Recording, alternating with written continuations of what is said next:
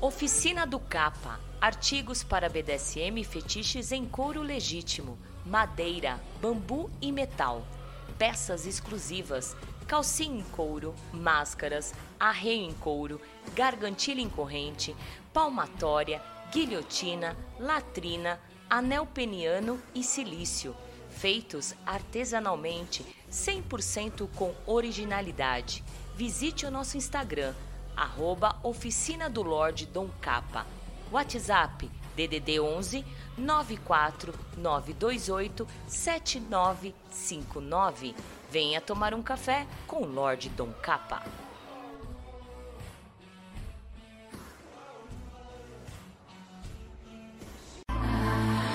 You got a fetish for my love. Você é iniciante ou experiente, quer viver os seus fetiches e suas fantasias mais íntimas e secretas com dominadoras experientes e com o maior sigilo e segurança? A nossa proposta é muito diferente do que você tem visto por aí.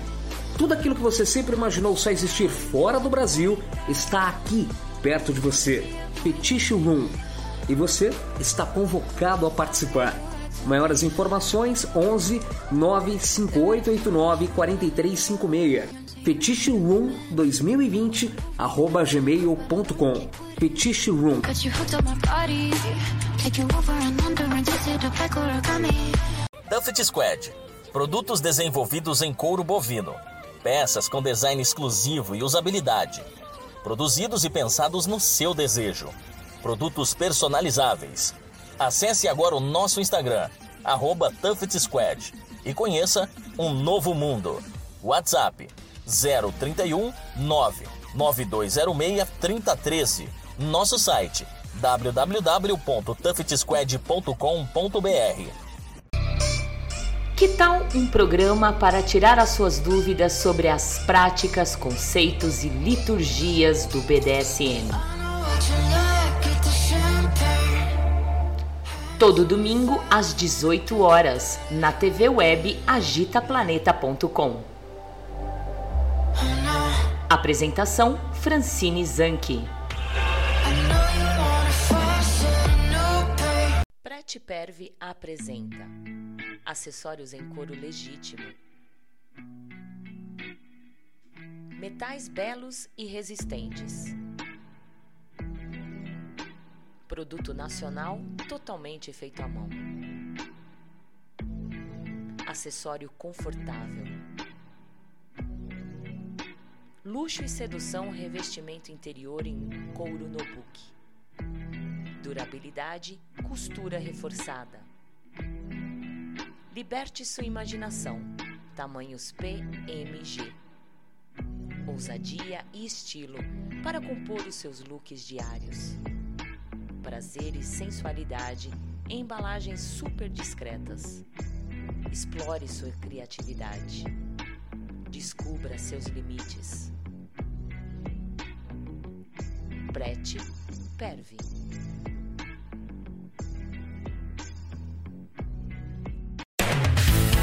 Atenção, amigos e ouvintes da TV Web Agita Planeta. Você é fã da Agita Planeta? Agita Planeta é a sua companhia diária. Iniciamos mais uma campanha que é o Clube Agita Planeta Programa de Pontos. Aprenda com nossos programas e conteúdos exclusivos, acumule pontos e troque por uma série de vantagens e itens exclusivos. Faça parte do nosso Clube Agita Planeta e para maiores informações www.agitaplaneta.com. É hora de dizer vacina sim. Ela protege você e protege os outros. E mesmo depois de tomar a vacina, continue tomando todos os cuidados. Mantenha o distanciamento social, use máscara e álcool em gel. Vacina Sim. Uma campanha do Consórcio de Veículos de Imprensa para Todos. O Futura apoia Vacina Sim.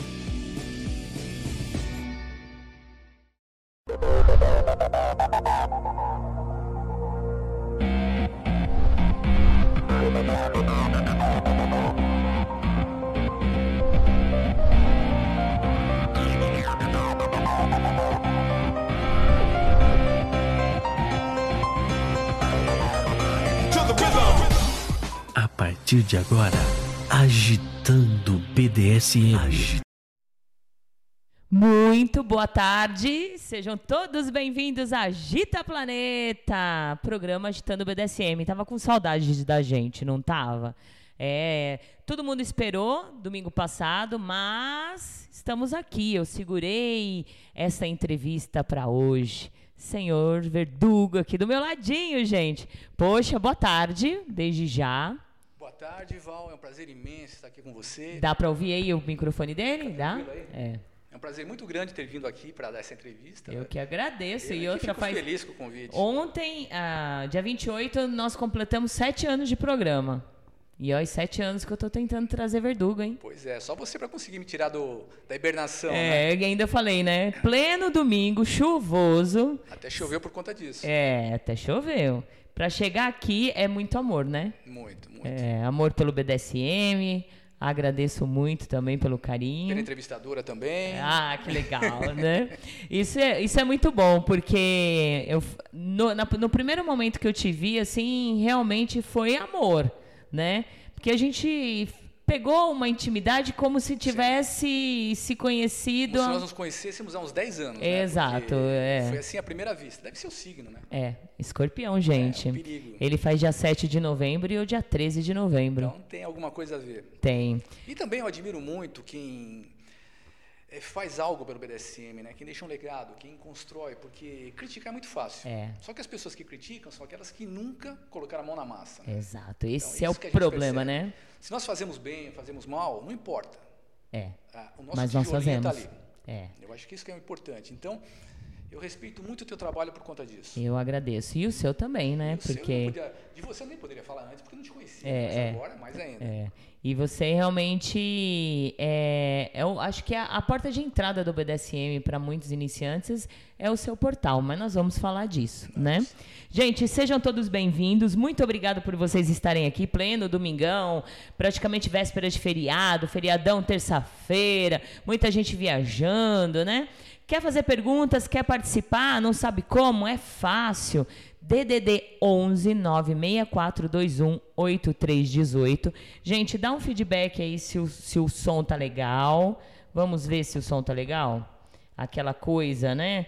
Tem que testar que eu esqueci. Tá, tá legal. Dá um feedback aí, pessoal que nos ajuda no, no fundinho lá, por favor, tá com, com som ruim, né, né? manda aí pra gente, tá bom? Ah, DDD 11 96421 8318 e no lado esquerdo do, do, do, cha- do site tem um chat. Aí você clica ali e fala com a gente também que o Vira-Lata vai estar ligadinho. Boa noite, Vira-Lata, tudo bem? Boa noite, boa noite ao senhor Verdugo, boa noite a todos. E estamos aí iniciando mais uma excelente entrevista na, na TV web Agita Planeta. Ó, tá virando locutor ele, Que assim viu? seja, né? É, que assim seja mesmo. Vamos ver se tudo vai até o fim nos conformes, né, gente? Vocês sabem que quem sabe faz ao vivo, sempre dá um probleminha, mas a gente volta. Se cair, voltamos, né? Tem participação aí, vira-lata? Temos, temos já sim, vamos lá. Gladius, Nina e Ferinha na área. Um grande Oh. abraço no meu amigo Verdugo e um beijão pra Titi Valentina. Titi, minha, minha sobrinha linda. Adotei, né, gente? Um beijinho pra Ferinha. E é muito bom ter nenê aqui junto na casa da Valentina quando eles vêm. Eu fico curtindo, matando as saudades dos meus netos. E aí eu grudo na Ferinha. Então, um beijinho da Titi pra você, viu, Ferinha? E pros pais lindos que cuidam e, a- e abraçam esse bebê de uma tal forma que é tão legal de ver. Um beijão. E o, Gra o Gladius é um grande amigo de longa data, né? Pelo menos uns 17 anos que nós nos conhecemos. Olha só. E eu estar aqui hoje deve-se muito a ele, porque devido à insistência dele em fazer aquela entrevista, aquela live comigo, é que me animou a estar mais presente na, na, na- na comunidade. Na comunidade, né? É Então, ele tem verdade. parcela de, de- É, ele insistiu muito, ele falou pra mim, insistiu muito. Ô, Verdugo, vamos lá, né? estar aqui agora, eu devo muito a ele também. É, Gladius, tá vendo? Ele diz aqui que o, te- o microfone do senhor Verdugo tá um pouco baixo, relação então levanta um pouquinho mais aqui na boca. Isso. melhorou. Melhorou? Acho que sim. Vamos lá. Bom início de noite, senhora Valentina, vira-lata e a todos. Saudações ao dono e minhas irmãs. Já estava em abstinência do seu programa. Beijos, Vani de Dom Capa. Vani, sua linda, um beijão pra você. É isso aí. O bom fica com abstinência mesmo, né, Verdugo? Com certeza. É. Com Beijão, viu? Obrigada, Vani. E riqueza, bom dia. Beijo. Boa noite, Valentina. Boa noite, César. Boa noite, senhor Verdugo. Boa noite a todos ligados no programa. Deus a Leila e seu eterno escravo Wagner dizendo: saiam da moita e se apresentem ao mundo BDSM. É, falou tudo, Deus a Leila e Wagner. Um grande beijo, porque todos os programas que, que vão ao ar, ao vivo e a cores, com gafes ou não, com problemas ou não, sempre tem um monte de gente na moita. E aí muitas pessoas vêm perguntar para mim, como eu faço para conhecer as pessoas? Essa é uma, um passo. Você que está aí na moita, se apresenta. Não quer falar seu nome real? Nós temos nick, nós, eh, todo mundo tem o nick. O senhor Verdugo, Valentina, né? Inventa um nick, um nome fictício e saia da moita para você ser conhecido pelas pessoas que ouvem e conhecer as pessoas que ouvem também. Aí você pode ir lá no Instagram, adicionar, procurar a Valentina, procurar o Verdugo, que é uma forma de você estar conhecendo outras pessoas. Então, saia da moita, gente. Saia da moita que qualquer dia eu me enfureço e boto fogo nessa moita. Vai todo mundo sair queimado. Ou fazer uma prática de fireplay, né? Por exemplo. Agora É. fica uma dica. A hora que vocês forem escolher um nick, pense em um nick no qual vocês se identifiquem, porque é, um nick que você vai levar para sempre, né? Porque se você mudar no meio do caminho, você perdeu aquela rede de amigos, Isso. fica tudo muito mais difícil. Então, veja um nick no qual tem alguma coisa a ver com você siga em frente. É, porque nick, nick não se troca de calcinha É, e cueca, exatamente. como, né? Então, veja um nick que, que você se identifica, que acha legal e vai pra frente. E aí, vira-lata? Boa noite, Fran e Vira-Lata. Estamos aqui na escuta. Saudações ao Verdugo. Certeza que será um excelente programa. Abraços, Jack Napier. Jack! BDSM Luxor, um beijo pra você, pra Um abraço, Aileen. Jack. Obrigada, obrigada. Vai lá, vira-lata. Saudações da Casa Castilho. Um ótimo programa neste domingo. Olha! Saudações à senhora Valentina e ao senhor Verdugo e ao Vira-Lata. Abraços, abraços, Mai Castilho. Mai, sua linda, um grande beijo pra você, um beijo pro seu dono, obrigada, viu? Já tô morrendo de saudade de vocês. E ó, uau, uau, pra você. Abraços aos dois. É, vai, vira-lata. Assistindo aqui o dono mais lindo do Brasil. Beijos pra Valentina e Vira-Lata. Duda Verdugo. Duda! Ah. Eu tive o prazer de conhecê-la no encontro do Gladius, né? Ela foi lá em casa, numa- na- no apartamento onde a gente, quando, onde eu morava, e uma doçura de menina. É, ela foi um achado. Foi, né? É uma pessoa inteligente e até meio cúmplice. Então, foi assim uma. Fizemos um ano agora. Questão de alguns dias. Ó, que É uma legal. relação que está dando certo. É, parabéns. Tô muito feliz com ela. Que legal, que legal. Olha, vai, vai ficar feliz ela agora. Ah, vai. Essa hora É. tá vermelhinha. Deve estar pulando de alegria lá. Beijo, Duda. Boa noite, um beijo pra minha rainha gatona. Abraço Vira-Lata, abraço Verdugo e ótimo programa. Dom Capa.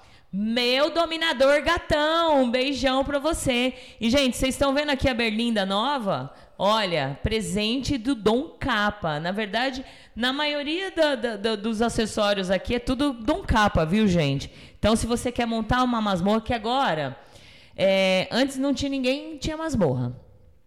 Agora todo mundo quer ter. Todo mundo. Então, é a oportunidade de ter acessórios e Aproveitar o gancho, né? é, exato. E entre em contato com o Dom Capa, que olha, gente, que perfeito, né? Tá vendo? ó? Tá tudo perfeito. Um abraço, Dom Capa. Um beijo pra você, Capa. E nós estamos em reforma aqui na Masmorra, viu, gente? É, amanhã acho que já terminamos. Um, ficou um pouco mais espaço.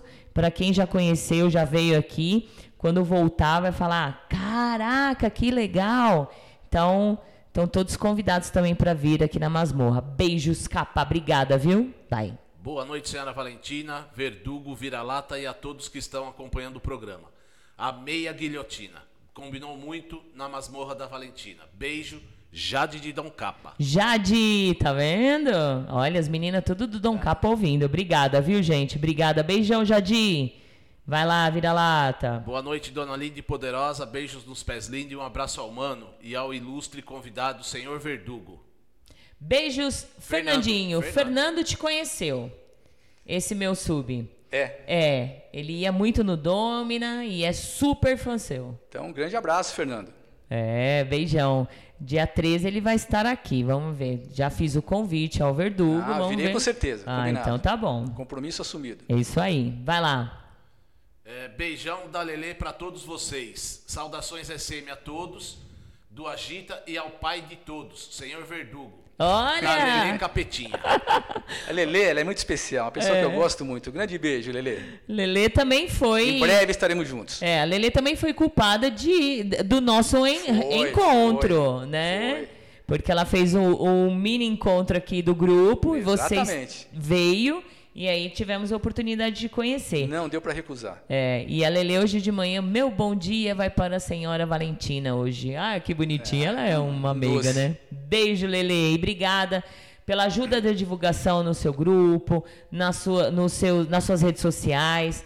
É isso que a gente precisa aqui na Agita Planeta. Pessoas comprometidas em ajudar a divulgar para chegar a maior, a- na maioria das pessoas. Vai. Boa noite, senhora Fran, senhor Verdugo e César. Aqui, Léo e Cacá ouvindo o melhor programa de domingo. Saudações a vocês. É, Léo Kratos. Olha que delícia, agora a Cacauzinha tá aí. Um beijão, Cacau. Todos esses anos, Léo Kratos ouvindo o programa junto com a Cacau e nem pra avisar que a Cacau tava junto. Aí eles vieram aqui no workshop e eu falei: não, tem que falar da Cacau pra gente mandar beijo. E é assim: o programa é ao vivo, tem que ter participação e a gente tem que mandar beijo, né? Abraço aos dois. Isso. Acabou? Isso, acabou. Olha, o pessoal tá aí, ó, tá vendo? Que bom. Que bom. Perguntas, manda lá no WhatsApp ou no chat. E, Verdugo, aquela pergunta clichê que eu faço para todos os entrevistados, mas é muito importante para as pessoas também se identificarem, né? É, como foi que você... Na verdade, eu nem vou falar como você conheceu o BDSM, porque na época era SM, então como você se deparou com essa sigla SM e como foi seu início? Bom, meu início. Eu sempre me vi como sádico, desde a mais tenra idade. Então, eu assistia televisão, torcia sempre por bandido, é aquela história. Ah, com o passar do tempo, eu não encontrava ninguém assim que tivesse os mesmos gostos, os mesmos prazeres que eu. Fui crescendo, a adolescência chegando, a mesma história, né? Eu olhava ao redor dos desejos que eu tinha, eu encontrava assim alguns filmes, uma coisa aqui, outra ali, mas é, não encontrava ninguém com quem eu me identificasse. O, é, o tempo passou, passou a adolescência. No início dos anos 80, houve a abertura no Brasil. Então começaram a chegar filmes de fora que tinham um contexto sadomasoquistas, e aquilo começou a me atrair muito. Filmes como o Saló, que hoje em dia vocês não verão mais, porque é um filme que, de uma certa forma, ele é SAD. SAD é problemático, né? também tem alusão à pedofilia, embora o filme tenha sido feito com adultos, né? mas a, o conteúdo sádico é, de SAD é complicado. Então isso não- vocês dificilmente verão o filme. Laranja Mecânica, que tinha um conteúdo também muito forte, Calígula. Isso foi despertando um interesse muito grande em mim. De- ah, um pouco mais adiante, eu tive locadoras de vídeo. A partir daí a coisa melhorou. Por quê? Porque eu comecei a fazer as compras e eu escolhia filmes com os quais eu tinha alguma identificação. Isso foi crescendo em mim, a coisa foi andando. E pelo menos esses filmes eram alugados? Eram, eram alugados, eram alugados. Então existia um público para isso. E o que aconteceu? Eh, Eu me casei, né? E nós sempre tivemos um casamento, assim, uma relação muito aberta, muito franca, um casamento aberto mesmo. Nunca tivemos problema assim desse tipo, dessa ordem. E no início do nosso relacionamento, eu já estava com aquelas intenções sádicas. Então, comprei cordas, correntes, mas tudo de uma maneira intuitiva. Naquela época, nós não tínhamos assim um acesso à internet como se tem hoje.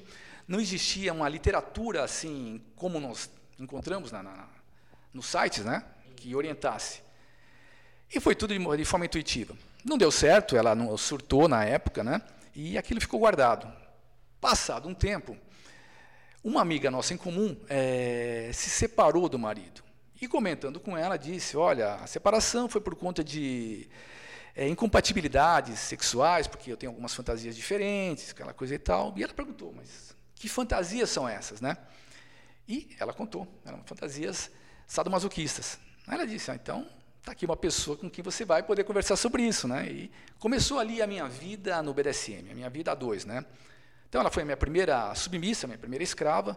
Tivemos um relacionamento assim muito é, primitivo, porque na época não tinham acessórios, era tudo improvisado. Para vocês terem uma ideia, é, eu usei um prendedor de mamilos, eu usei um cabide, que tem aquelas, aquelas presas, sabe? Sim. Amarrado num, num cordão, pendurado no teto.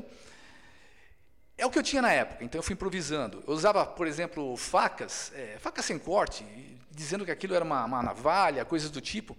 Só que ela sempre vendada. Então eu trabalhava muito com a imaginação dela. Era isso que funcionava e dava certo. A gente chegou assim a ter momentos muito gratificantes. Começou ali. A coisa passou.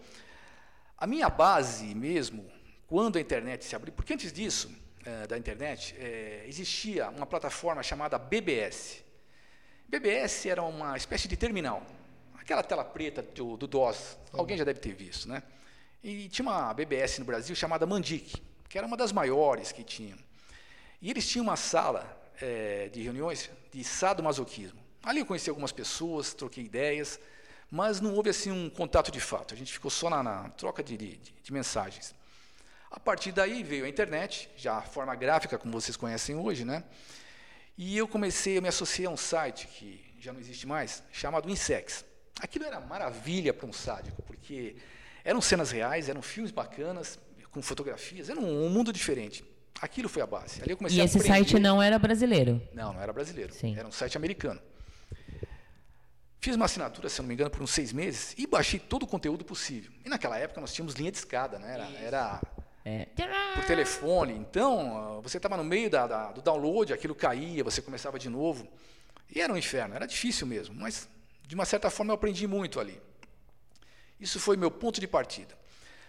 Com aqueles filmes, aquelas imagens, eu comecei a ter ideias de, de- de material para fazer cenas. E eu vi um capuz ali que me interessou muito, um capuz de couro. Peguei, tirei uma foto, printei, né? E procurei na internet alguém que pudesse fazer esse capuz para mim. E encontrei um site, uma pessoa que se prontificou a fazer. Passei para ela, mandei a imagem. Ele fez, depois de uns 30 dias, ele me liga. Falou: Olha, aquela tua encomenda está pronta, se você quiser vir buscar, passa aqui e tal. Coincidentemente, eh, o local que ele estava era a cinco minutos da minha casa, quase do lado. Peguei e fui. Quando chego lá, tem uma casa assim que estava reformando, ele estava todo sujo de tinta, estava pintando, né? Me entregou o capuz, tal, eu olhei, estava tudo certo. Ele falou: "Olha, se você quiser, semana que vem nós vamos inaugurar um clube sadomasoquista aqui. Você está convidado." Uau. Que era o Clube Domina. Olha, então foi tudo se Foi ligando. tudo encaixado É. nessa época. Então, eu participei do Domina do primeiro dia até o último. Até o último. Exatamente. Então foi ali que começou a minha vida social no BDSM, né? Comecei um pouco antes com uma escrava, aquela que eu falei, mas socialmente foi ali, foi o ponto de partida. Poxa, que delícia. Ó, vocês viram que eu tô aqui, ó, babando, né? Porque são histórias que a gente vai levar pela vida inteira, né? Tem participação aí, Vira-Lata? Tá, então segura a pergunta aqui que eu vou continuar. Ah, você falou que você se identificava muito desde da adolescência como sádico. Como que você ligou essa, essa palavrinha? Como que você se identificou mesmo como sádico? É, até então você não sabia o que seria ser um sádico. É, bom, eu me identifiquei com os desejos que eu tinha, que eram desejos fora da curva, pelo menos do núcleo que eu vivia, né? Aquela questão de você ver filmes, você torcer sempre por bandido, você ter aquela, aquele, a questão do fetiche, então cenas assim de tortura, aquilo me agradava muito, eu gostava muito disso. É, eu assisti um seriado na época, muito antigo, chamado Bonanza. Então, toda vez que passava, eu torcia para o bandido. E ele sempre perdia. Aquilo ia me irritando. Aquilo foi me deixando, sabe, com raiva do seriado. E dessa forma eu fui vendo que o que eu apreciava não é o que as pessoas gostavam. E na, quando eu cheguei mais ou menos na, na- na altura dos 17 anos, eu comecei a ter acesso a literaturas um pouco mais picantes. E foi aí que eu li SAD, comecei a ler SAD. E aí eu comecei a me identificar com aquela literatura. Aquilo começou a me atrair. E aí, Então, quando aí você eu chegou às vias de fato mesmo, foi uma realização. Ah, foi, foi. As vias de fato foi com essa minha primeira submissa, Isso. né? Até então, estava só na imaginação, nos desejos, né? nas fantasias. Na esperança, eu achava que eu não encontro. Eu pulei uma parte. É, naquela época, é, quando eu estava com uns 18 anos, antes da primeira escrava, nós nos comunicávamos também através de revistas. Eram classificados de revistas adultas, tipo Ele Ela, Homem. Ou Playboy? Não, não, Playboy, não, tinha. Eram revistas mais, Mais, é, é. explícitas. Playboy não era. Playboy era erótica. Uhum. E essas revistas explícitas, elas tinham um encarte dentro, que eram classificados. E nesses classificados você é, conhecia pessoas para fazer swing, homenagem, e tinha algumas coisas de sadomasoquismo. E eu tentei, por ali, manter algum tipo de relacionamento, conhecer alguma pessoa que tivesse esse tipo de fetiche, esse tipo de desejo, né? Uhum. Me correspondi com algumas pessoas, mas nunca vingou, nunca deu certo. Para vocês terem uma ideia, você fazia um anúncio. Esse anúncio levava uns dois meses para ser publicado. Se você tivesse sorte de ele entrar, ele entrava numa fila. E não era pago. Não, não era pago. Ah, tá. Então, muita gente anunciava ali. A partir daí ele era publicado, as pessoas respondiam, tá, vinha mais um mês, porque o correio naquela época era terrível. Puxa, Você alugava uma caixa postal, caixa Isso. postal, para quem não sabe, são armários dentro do correio. dentro do que correio. você aluga e recebe a correspondência ali. Então você recebia, fazia uma triagem, vinha tanta porcaria, tanta coisa que não tinha nada a ver. Pessoas que mandavam fotos 3x4, de terno, gravata, sabe? É, é um negócio bizarro. Eu sei que nunca rolou nada, nunca deu certo. Então, eu fui esperando né, uma oportunidade aparecer e apareceu com essa amiga nossa. Tá, e a escolha do nick, né? Porque eu vejo muitas pessoas com dificuldade até hoje de se identificar, como nós falamos, se identificar ou escolher um nick para que realmente passe a vida inteira. É, é, é o nome, né? que vai, é a tua É identidade. a né? identidade. Como que foi essa escolha do verdugo? Foi espontânea, de momento, assim, de improviso. Eu cheguei ao Domina, né? Foi o primeiro dia, estava a inauguração, sentei numa mesa, as pessoas se apresentando, cada uma com um nick diferente, né? E perguntaram para mim o meu nome. Eu dei meu nome, não me recordo se foi a Bela, quem, quem que conversou comigo. E a pessoa me disse: Olha, é bom você ter um nick, não usar teu nome real, né? Porque aqui todo mundo mantém uma certa privacidade.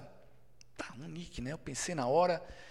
Eu tinha acabado de assistir um filme sobre a, a Bastilha. Aí eu lembrei, pô, Verdugo.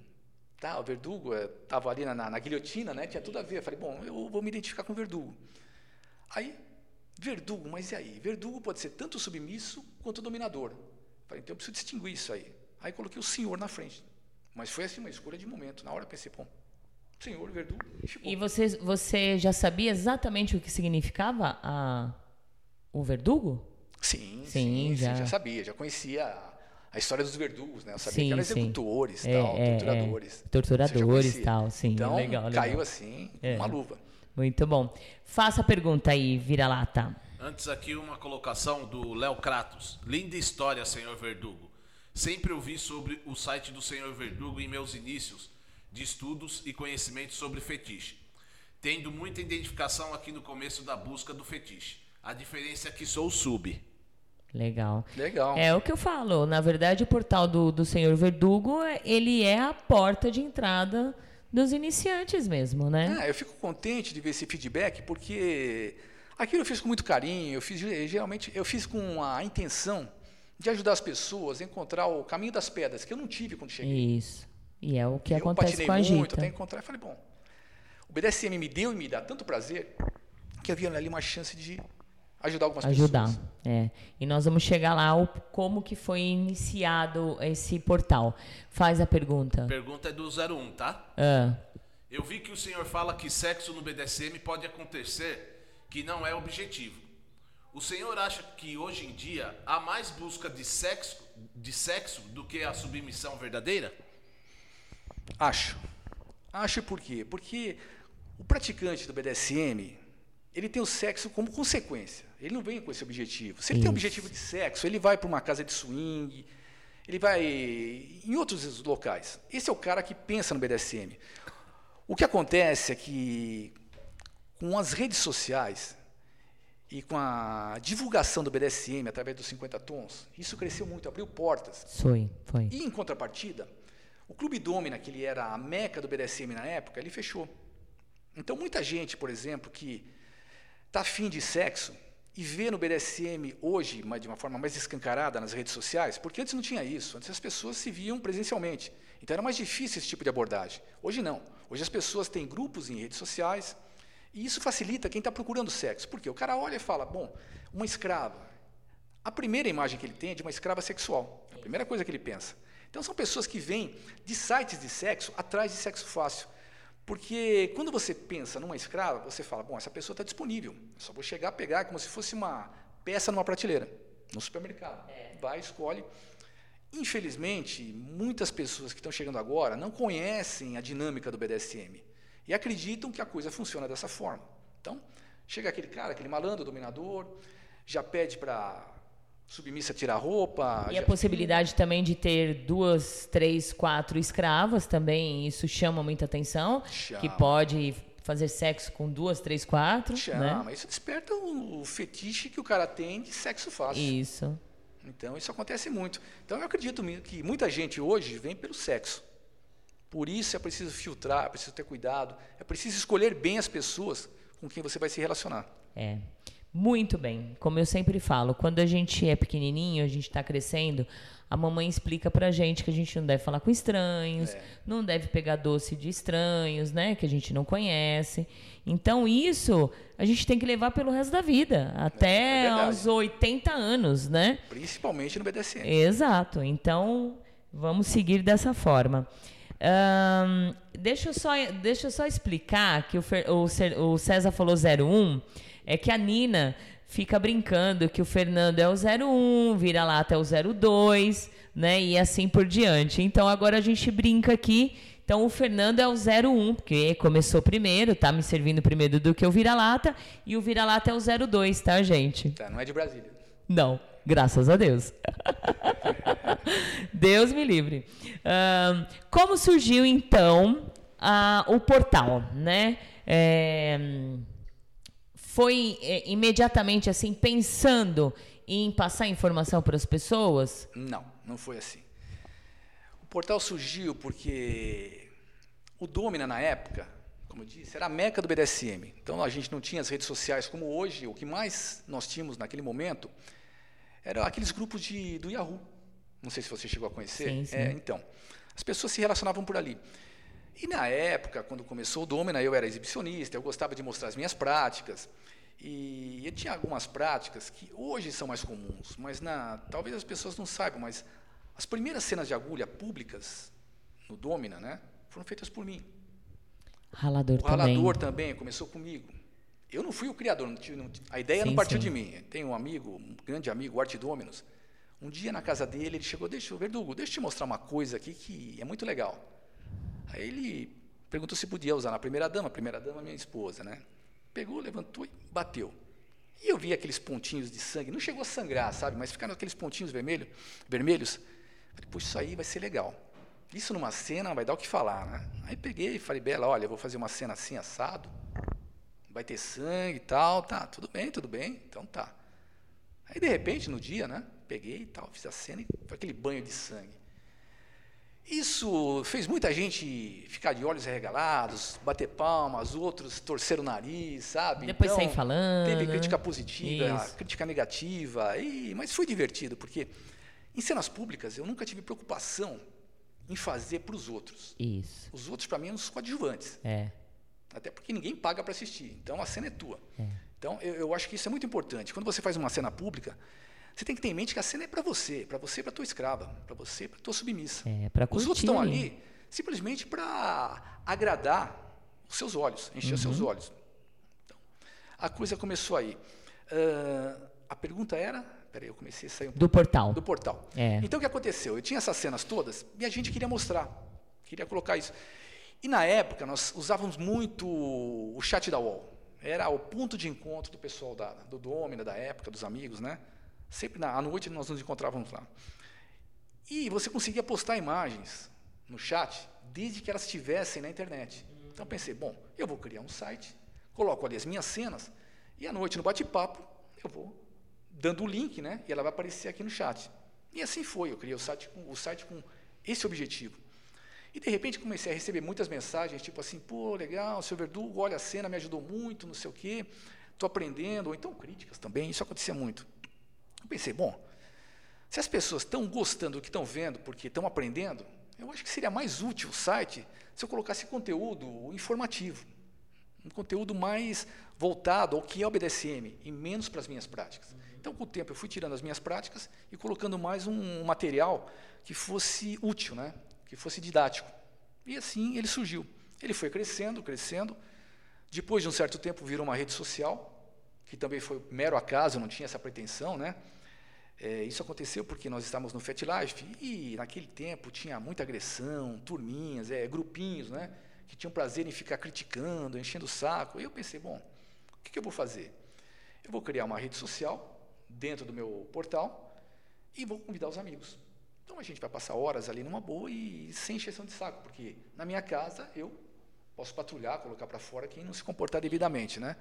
E foi assim que começou a questão da comunidade, tá?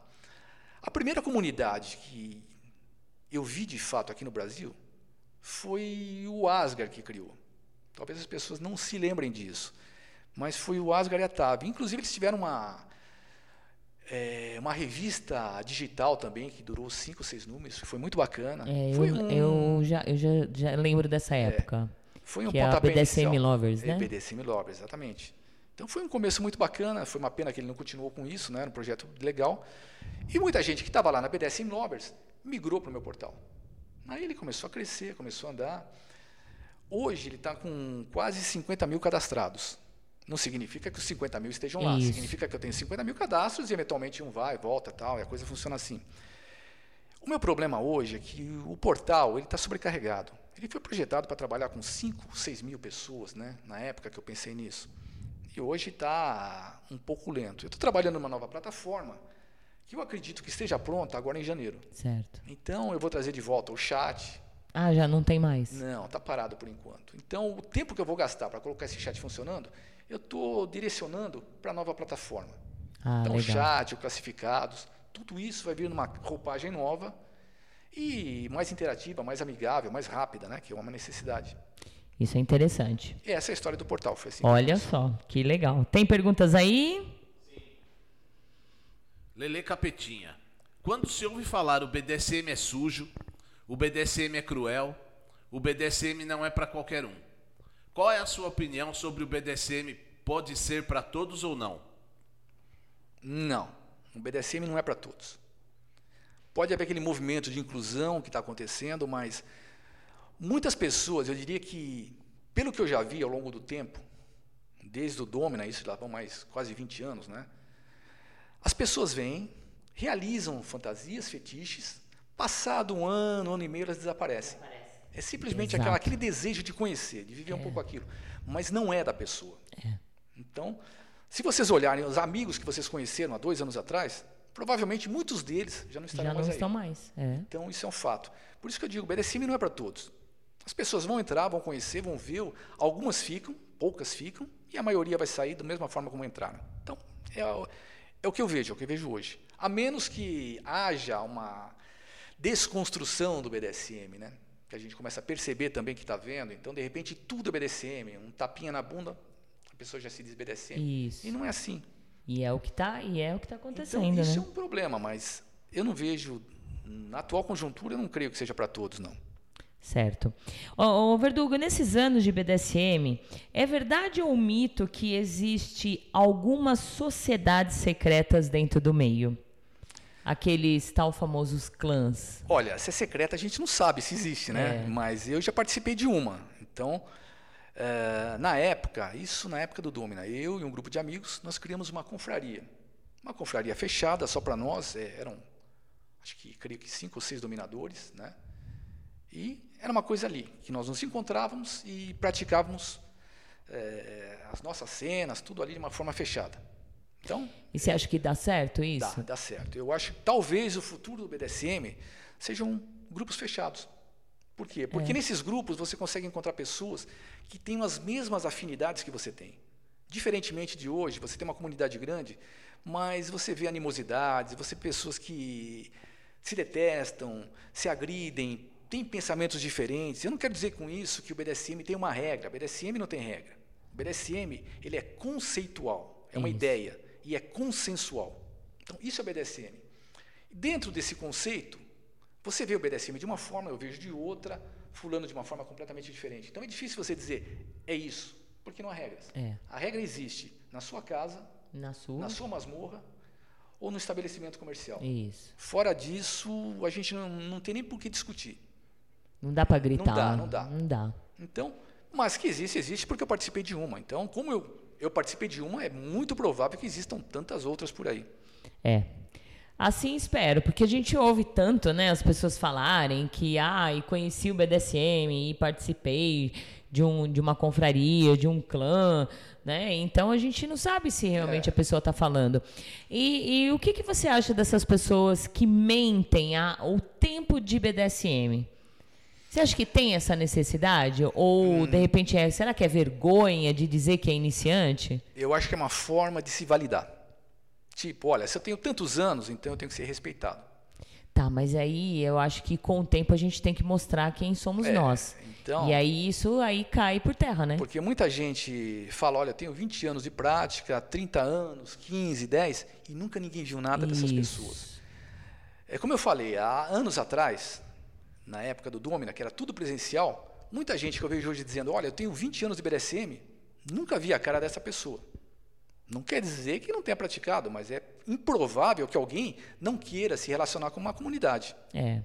É muito improvável. Mas é, é, então, a- é, existe uma grande diferença de você ser, é, viver o BDSM dentro da sua casa, com a sua escrava, entre quatro paredes, e você viver dentro da comunidade. Então não Totalmente. adianta nada eu falar que eu vivo, vivi, é, vivo BDSM desde os meus 20 anos, se eu vivia em quatro paredes, né? verdade. O que vale mesmo é você ser inserido ali ou estar inserido na comunidade. E outra coisa, o aprendizado se faz vendo outros praticantes. Exato. É assim que você aprende. É. Você pode ter 20 anos de BDSM. Você vai estar sempre aprendendo alguma coisa nova, alguma técnica que você não viu e alguém está fazendo hoje. Então, eu acredito que você não tem como crescer no BDSM sem estar participando de grupos, sem estar participando de atividades em grupo. Porque o BDSM, ele se faz em grupo. É, exato. Faz e como faz.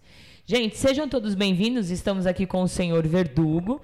Tem perguntas? Manda aí para nós pelo WhatsApp DDD 11 96421 8318 ou do lado direito, quem está no PC, do lado direito do chat ou do site tem um chat que você pode participar através daquele chat, colocando seu nome e a sua pergunta, certo? Tem perguntas aí? Temos. Dom Capa. Verdugo, qual é a opinião e se puder aconselhar a galera ansiosa para adentrar no BDSM por modinha? Ah, perfeito. Boa pergunta. Bom, eu acho que a primeira coisa para quem vai adentrar é ter paciência. Essa é a parte mais difícil, né? Porque quem chega quer praticar, quer conhecer alguém. Esse é o grande perigo, porque se você não tiver paciência, você vai cair nas mãos de alguém, de algum predador. A probabilidade que isso aconteça é muito grande. Então, você não tem referências para saber com quem você está lidando, quem é a pessoa que está do outro lado. Você imagina, por exemplo, o teu mundo baunilha. Baunilha, eu acho que tem pessoas que estão assistindo que talvez não saibam, é o mundo real que a gente vive fora do BDSM. Você não vai se relacionar com alguém sem primeiro saber o que essa pessoa faz, se ela trabalha, se não trabalha, qual é o passado dela. Ninguém sai se relacionando dessa forma. Você procura investigar essa pessoa. No BDSM, isso é mais complicado ainda. Por quê? Porque se você tem que ter essas mesmas, esses mesmos cuidados que você teria no mundo baunilha, a coisa se agrava quando você coloca para fora as suas fantasias. Então você já se desarmou ali. A pessoa que está do outro lado conhece as suas fraquezas, conhece os seus desejos. Isso já te coloca numa situação de vulnerabilidade. Então, a paciência que vai fazer você checar o grupo social com que essa pessoa se relaciona. Você vai ver se o perfil dessa pessoa tem uma quantidade grande de, de amigos. Isso é importante, por quê? Porque o predador, ele não está preocupado com isso. Ele chega, ele vai aprontar, foi identificado, ele deleta o perfil, cria um perfil novo, então ele nunca vai ter uma quantidade grande de seguidores, de amigos. Então, esse é um ponto de referência para você. Não significa que ter amigos é garantia de alguma coisa, mas já é um grande passo que você dá para saber com quem você está lidando. Outra coisa, procura fazer amizade com essa rede de amigos dele. Procura se informar se essa pessoa tem bons antecedentes, você já não aprontou no meio, se não tem alguma coisa que de- denigra. Aquela coisa que a gente chama de red flag, né? aquele comportamento Isso. inadequado, aquele comportamento que foge ao padrão. Aquele cara que tem pressa, sabe? Te conheceu hoje, quer fazer uma sessão amanhã. Sai fora. Não é assim que funciona. E quer encolerar? É, quer botar coleira no dia seguinte. Já na mesma hora que te conheceu, pede para você tirar a roupa, se despir, ele quer ver como você é. Isso é conversa mole, isso é papo furado. O dominador mesmo, ele vai ter paciência. Claro que somos adultos, vai rolar um nude, porque faz parte do jogo, você quer saber com quem você está lidando. Mas se chegar a esse ponto, toma cuidado, esconda tatuagens, esconda o rosto, esconda o fundo da sua casa para você não ser identificado. Tem alguns cuidados que você pode ter que vão te preservar. Não acredite que você está no mundo de Alice, porque você não está. O BDSM é igualzinho o mundo aqui fora. Você pode estar sujeito a chantagens, você pode estar sujeito a um monte de situações desagradáveis se você não tiver um mínimo de cuidado. Tá? Você conheceu alguém, jamais vai se encontrar com essa pessoa num motel. Não é assim. Marca um encontro no local público. Avisa Deixando um outras amigo, pessoas, Exatamente. é. Avisa um amigo, uma amiga, onde você vai estar. Hoje você tem o GPS, você pode passar a, a A localização, localização. em tempo real. Então, tome esses cuidados. Por quê? Se você disser para um dominador, olha, eu vim aqui me encontrar com você, e uma amiga minha está acompanhando, está sabendo, se ele for um cara de boa índole, bem intencionado, isso para ele não significa nada. Exato. Não vai dar a mínima. Mas se o cara está preparando alguma armadilha para você, na hora ele vai se manifestar. Então, comece a observar esses atos falhos. É assim que funciona. Converse muito. Veja, por exemplo, quais são as opiniões que essa pessoa tem do mundo real, da política, do cinema, do teatro, das artes, porque você vai começar a perceber que tipo de conduta essa pessoa tem. Você vai perceber se essa pessoa infringe regras, porque se ela infringe regras na sociedade, óbvio que não vai te respeitar entre quatro paredes. Sabe? Então, isso, esse conhecimento, isso você só vai ter com o tempo, se relacionando com a pessoa. E se essa pessoa se recusa a esse tempo, pula fora. Isso é uma roubada. Eu vou dizer uma coisa, eu, por exemplo, os meus relacionamentos, eu não tive essa negociação. Depois a gente pode até falar sobre isso, eles foram quase que instantâneos. Só que, naquele tempo, nós éramos um grupo pequeno. Todos nós nos conhecíamos presencialmente. Presencial, Então e ninguém ia cores. aprontar com Isso. ninguém, porque se você aprontasse, você teria as portas fechadas. Isso. Não é hoje como você, como as redes sociais, em que você pode ser quem você quiser no momento em que for. Naquela época não. Então as pessoas se reuniam num clube e pessoas do Brasil inteiro, em determinados eventos, vinham para esse clube. Então se você era mal falado, mal visto, você teria as portas fechadas. Por isso, antigamente, a negociação, embora importante, não era tão carregada de perigos como é hoje. Então, é uma dica que eu dou, conselho a gente não dá, né? mas é uma dica. É. Tenha cuidado, tenha atenção e tenha paciência, principalmente paciência. E é o que eu digo, hoje a comunidade BDSM se resume ao Instagram, né? Exatamente. Então, hoje está muito mais fácil de, de repente, você faz uma cagadinha aí virtual, você exclui o seu perfil Volta com com o outro. nick, volta com outro e tá pronto, tá legal, entendeu? Então, olha que dica de ouro, a gente sempre dá essas dicas aqui, sempre nos programas, os entrevistados falam sobre isso. E, gente, cai quem quer, né? Aí cai porque é burro ou burra, É. né? E aquela história, você está chegando, por exemplo, do nada, você está conhecendo agora o BDSM, você está no Instagram, um exemplo no Instagram. Qual é a primeira atitude que a pessoa tem? Isso é psicológico. Ela vai procurar quem tem um número maior de seguidores. É. Por quê? Porque você fala, é como um restaurante. Você tem um restaurante vazio e um restaurante cheio. Você presume que a comida do restaurante cheio seja melhor. Agora, você tem que ter cuidado no Instagram, porque muitas vezes nem tudo que você vê é a verdade. Por exemplo, às vezes uma pessoa que tem um perfil com menos seguidores, ela pode ter caído. E o outro, que tem mais seguidores hoje, pode não ter caído. Pode ter Então, comprado. isso não significa que o, o que o verdugo fala seja melhor do que B, C ou D falem. O que eu quero dizer é o seguinte: você tem que avaliar todos eles, faça um filtro. Porque muitas vezes o que é bom para mim, o que é a minha verdade, Não é a verdade não é outro. a sua verdade. Sabe? Nós não somos os donos da palavra. O que eu digo é o que eu penso. Mas o que eu penso não é necessariamente a ordem do dia. É. Então, o importante é que você filtre. Não vá no primeiro que você viu, porque tem mais seguidores. Vá naquele, vá no outro, faça uma. uma, uma- é, Uma, uma reciclagem, né? Ou não? Ou. uma maratona. Ah, sim, Faça maratona. uma maratona com todos esses perfis que são influenciadores. E assim você vai poder filtrar e dizer, olha, me identifiquei mais com essa pessoa, ou mais com a outra, ou o que esse falou tem mais coerência do que aquilo que o outro disse. É dessa forma que você vai começar a se encontrar. É. Tá? Porque ninguém é dono da verdade dentro do BDSM. É isso aí. E o que acontece muito também no Instagram, que a gente observa, é que eh, lá atrás se tinha as pessoas, como vocês, que vivenciavam, então teria, tem como passar informação para o outro, para o amigo, para o amigo, porque vivenciava. Hoje a gente vê muitas pessoas intelectuais, né? É, assim, lê um texto, já acha que sabe tudo e Exatamente. tá ali como influencer, mas Você está vivendo o BDSM acadêmico. ah, isso, O exato. cara vai lá, ele te coloca ali uma tese, como deve ser. Falar para você estudar 3, 4, 5 anos, fazer mil Mestrado. cursos, mestrado, tudo isso para você aprender a usar um chicote. É isso. E muitas vezes você, se você prestar atenção, essa pessoa que está ali gritando aos quatro cantos para você fazer tudo isso, sequer nunca pegou no Nunca chicote. pegou no chicote. Então, sabe, cursinho virtual, eu não estou falando, por exemplo, de grupos presenciais, de grupos que marcam encontro e tem práticas. Não é disso que eu falo. Eu falo daqueles aqueles cursinhos que você nunca viu a cara do fulano. Você nunca viu ele fazendo nada. Ele está te vendendo ali um curso que você vai, vai baixar uma apostila e vai falar, pô, E aí? isso é BDSM? Você vai aprender o quê? Você vai aprender eh, o ano em que Sade nasceu, eh, o que, que Mazoc gostava, a origem da palavra X, Y, Z, que nada tem a ver com aquilo que você quer fazer. É, é como se você, por exemplo, tivesse que fazer um curso de engenharia mecânica para aprender a dirigir. Sabe? Você tivesse que se formar como engenheiro mecânico para aprender a dirigir, quando você precisa simplesmente ter uma carteira de motorista.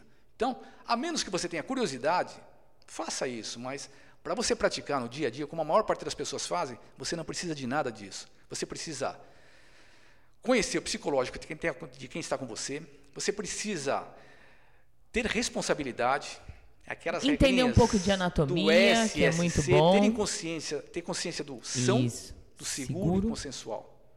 Sabe? Isso é muito discutível, porque o que pode ser são para você pode não ser para mim.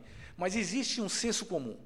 O senso comum o que, que é? Jamais fazer uma cena drogado, alcoolizado. Isso não tem nada a ver com BDSM. Respeitar a consensualidade. Porque se o outro não quer, não adianta, não faça. Porque a partir do momento que você desrespeitou a consensualidade, não é BDSM que você está praticando. Você está praticando violência doméstica. Essa é a linha divisória da violência e do BDSM. Eu acho que isso são coisas que você tem que observar bem antes de começar a praticar. Você está chegando agora, faça essa filtragem, faça essa, essa investigação sobre as pessoas que estão falando para você o que é BDSM, porque se alguém te disser, o BDSM você tem que fazer isso ou aquilo, é mentira. O BDSM é uma ideia. Você não é obrigado a fazer nada que não esteja dentro do seu prazer. Tudo que for dito contrário a isso é falso. Tá? Então, essa é uma das dicas que eu posso dar agora. Perfeito. Tô babando aqui. E aí, vira-lata? É, a Ana Luísa, creio que essa a pergunta dela já foi respondida agora. Ela diz aqui: Boa noite, um beijão a todos vocês. Senhor Verdugo, sobre os iniciantes no BDSM, por muitas vezes se deixam levar por outras pessoas por não conhecerem a fundo a relação DS. Qual conselho daria para os que estão iniciando assim como eu? Já foi respondido. É, eu acredito que a gente falou Um sobre beijo para Ana Luísa. que mais?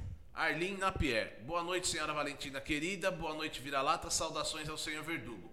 Programa sensacional com o senhor Verdugo, que é parte da história do BDSM. Obrigado. Dom Capa, nem tudo que reluz é ouro. É ouro, é.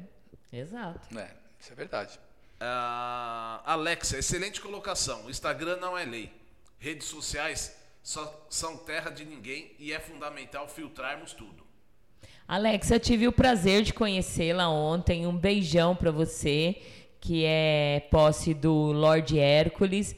Um beijo para você. Ontem nós tivemos um Halloween com uma turminha bem legal. Beijo para Val, que organizou um baita de um Halloween, que festa deliciosa. Verena de Verena, o Horus, a a Nessa de Horus, que mais que tava lá ali, que mais? Silver Arcanjo, Docinho. Um beijo para todos vocês. Se eu esqueci os nomes, depois vocês me puxam a orelha, viu? Todos aqui. Boa noite, senhora Valentina, senhor Verdugo e Vira-Lata. Saudações SM em nome da Casa Horus. Olha só. Abraços de. Lorde Horus, Verena Horus e Nessa de Lorde Horus. Olha, um beijão para vocês. Abraços a todos. Obrigada. que mais?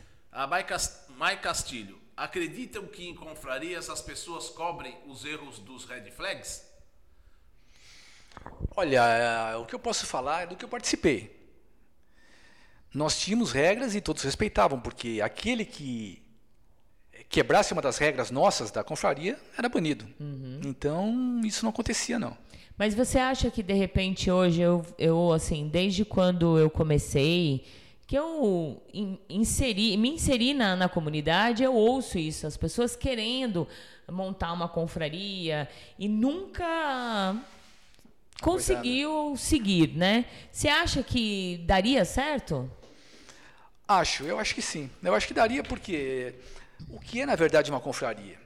É como se você amanhã, na tua masmorra, convidasse os seus amigos mais preciosos, seus amigos mais chegados e aqueles com que você tem intimidade e confiança. E dissesse a essas pessoas: olha, gente, a partir de hoje, vamos nos reunir aqui, esse grupo seleto, somente nós, e vamos fazer as nossas práticas. Não vamos comentar com ninguém o que se passa aqui dentro. é Isso, coisa porque é quem o que fica na esse- play. É, para quem não sabe, esse conceito é o conceito de uma play party. Não sei se vocês já participaram, mas quem não participou, play party é isso. É, são cenas em conjunto com pessoas têm, de uma certa forma, intimidade. Então, é, às vezes, pode ocorrer troca de escravos ou não, isso é facultativo. Se alguém disser que, olha, dentro de uma play é obrigatório, não é. Não é. Numa play, nem fazer cenas é obrigatório. Isso. Tudo é consensual. Mas quando existe esse tipo de empréstimo de escravos, é mais provável que aconteça numa play onde todos são confiáveis do que fora dela.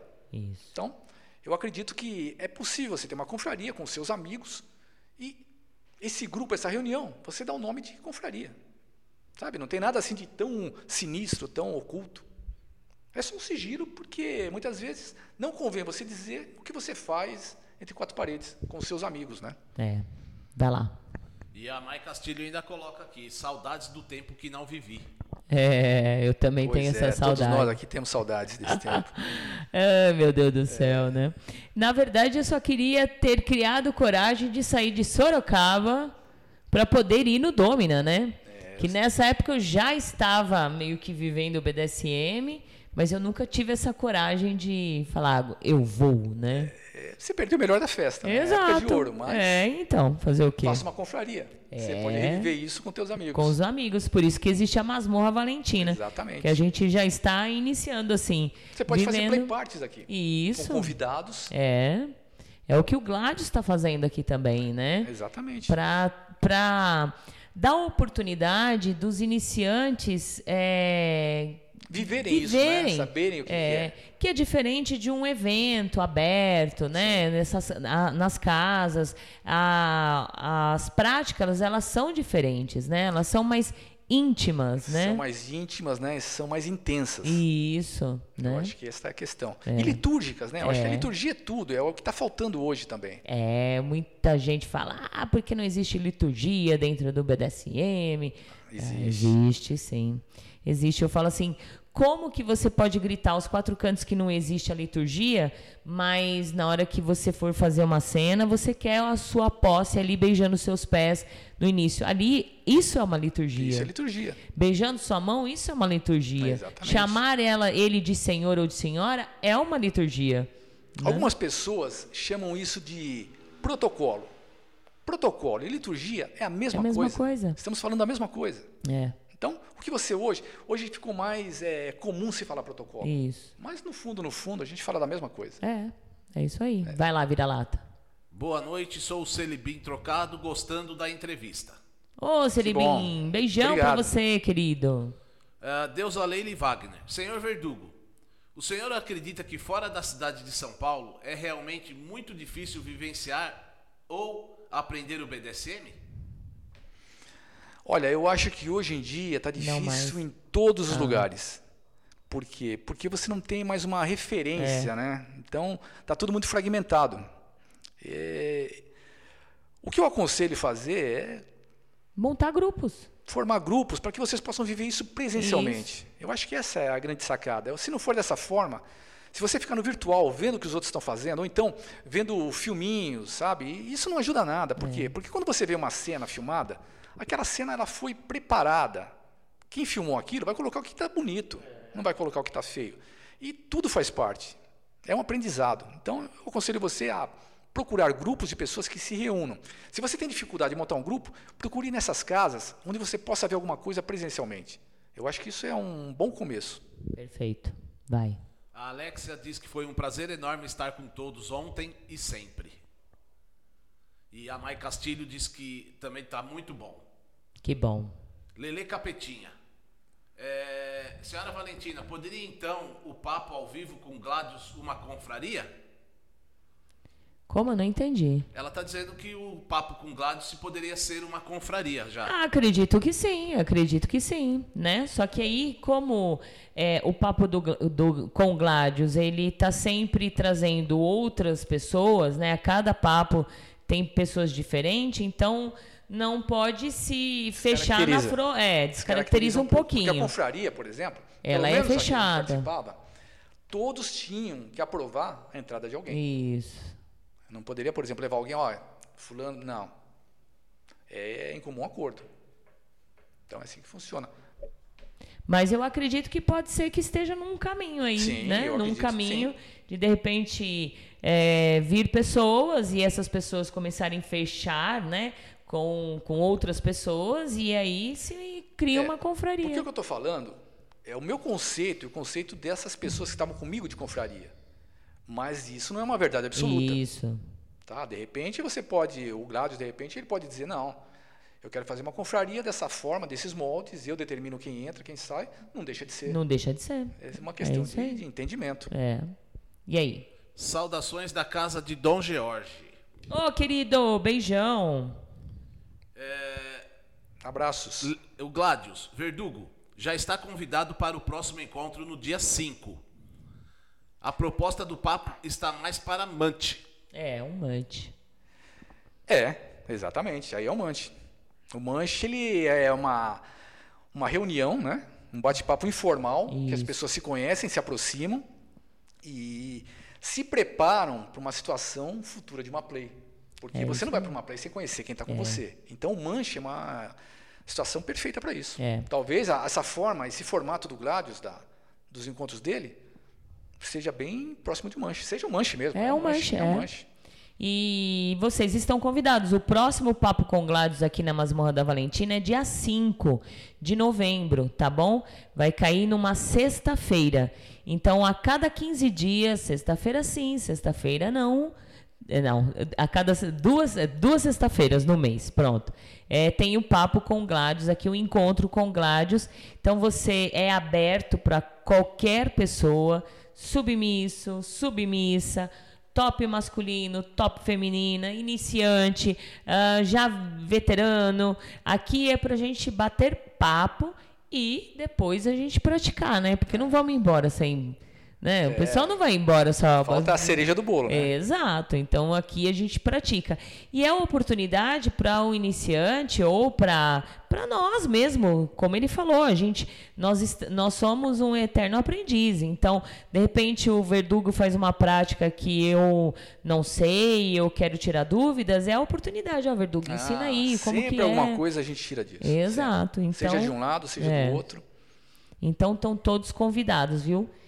Vai lá, vira lata. Léo Kratos, curtindo demais aqui. Dúvidas sendo sanadas.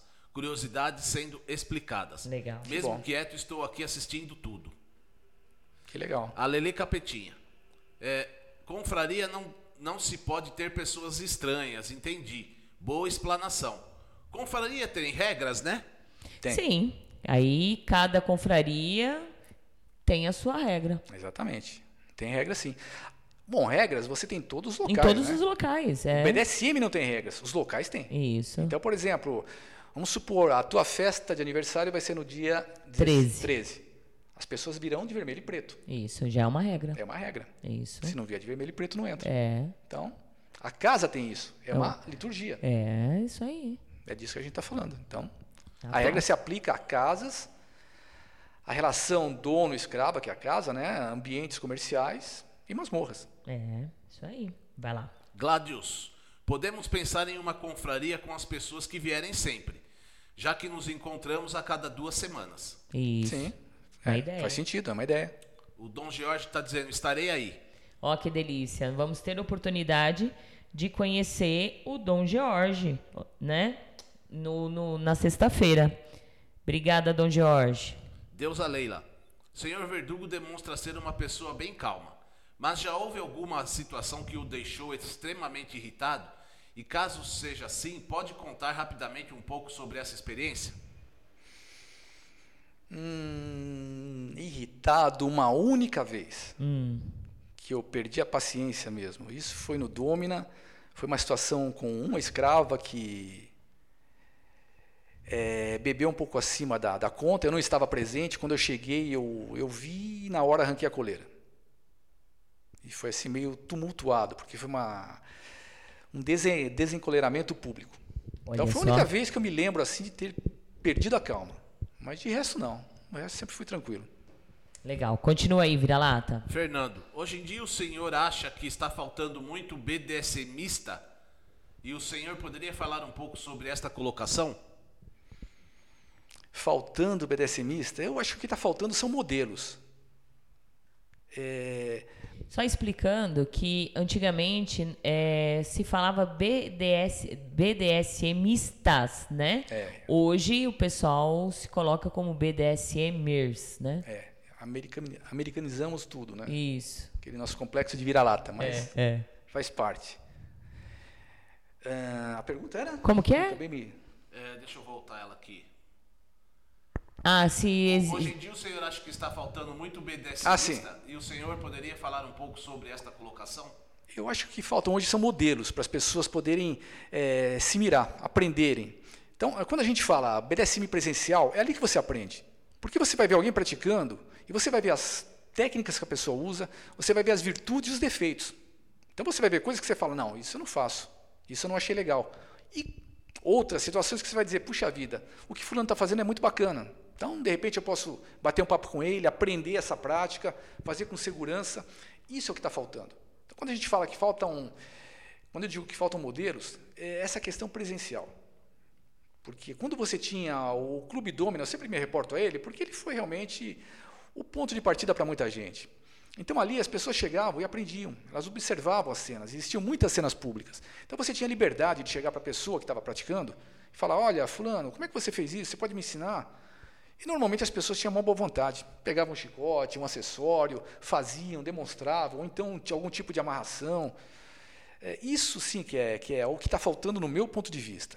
Porque o que você vê muito hoje são teorias, né? E a prática é muito diferente da teoria. E geralmente, muita gente que está teorizando, é como você falou, nunca pegou no chicote, né? Você não está vendo. Está muito bonito o discurso, mas e a prática? Então, É, e, e, assim, a gente se decepciona muito com as pessoas, né? Porque a gente vai conhecendo as pessoas e vai vendo que, poxa, a pessoa tem um baita conhecimento de BDSM, mas na hora do, É. do vamos ver, ela não Exatamente. tem a prática. E eu acho que, claro que a gente tem que ter a teoria, tem, mas o que mais importa é a prática, porque é ali que você vai vivenciar, é ali que você vai realizar os seus fetiches. e né? nessa questão da prática também, você vai aprender aonde você pode bater e Isso. aonde você não pode bater. Porque isso muitas pessoas às vezes ignoram. É. Mas existem regiões do corpo humano que você tem que evitar. Não tem razão para você fazer alguma tortura ali. É. Então tem que ter um pouco de interesse em aprender. É. Então eu, eu creio que seja por aí o caminho, presencialmente. Perfeito. É, uma participação de Portugal. Opa. Eu acompanho um pouco da sua história e sei que você fazia muitas práticas em eventos da comunidade BDSM. Gostaria de saber qual é a maior diferença que você vê em relação a uma prática num evento e uma prática privada, apenas entre dominador e posse. Qual você prefere? Desde já agradeço a Valentina, a você, por todo o conteúdo que sempre me ajuda na minha evolução. Não canso de dizer. Beijinhos de Portugal, da Rubi. Um beijo, Rubi. um beijo, Obrigada. Rubi. Eu adoro Portugal. Portugal é, é uma das paixões que eu tenho. Eu par- Eu participava de um grupo aí chamado BDSM Portugal, alguns anos atrás. Não sei se existe ainda, mas eu gostava muito de bater um papo com o pessoal. É, colocava postagens lá. É muito bacana. Eu fico feliz de saber que tem alguém aí do outro lado do Atlântico que está acompanhando aqui. A pergunta dela é. É, qual é a diferença da prática Da em prática, eventos é, tá. públicos e uma sessão? Bom, eu acho que isso é muito pessoal, é muito de cada um. E também depende do espaço. Te permitir que você faça as práticas que você gosta. E eu acho que esse é o primeiro ponto. Ah, o que você não vai fazer publicamente é sexo. É uma coisa que você faria eh, entre quatro paredes. Agora, eu estou falando do ponto de vista de alguém exibicionista. Porque se você não é exibicionista, evidentemente, você não vai fazer o que você tem vontade. No meu caso, quando eu praticava, eu gostava daquela plateia, eu achava gostoso eh, práticas públicas, por quê? Porque aquilo mexia com eh, a minha adrenalina. Aquilo era gostoso. Mas, geralmente, na prática 2, isso não existe. Na prática 2, você, às vezes, não tem determinadas motivações que um exibicionista tem quando está em público. Exato. Agora, tem um outro ponto.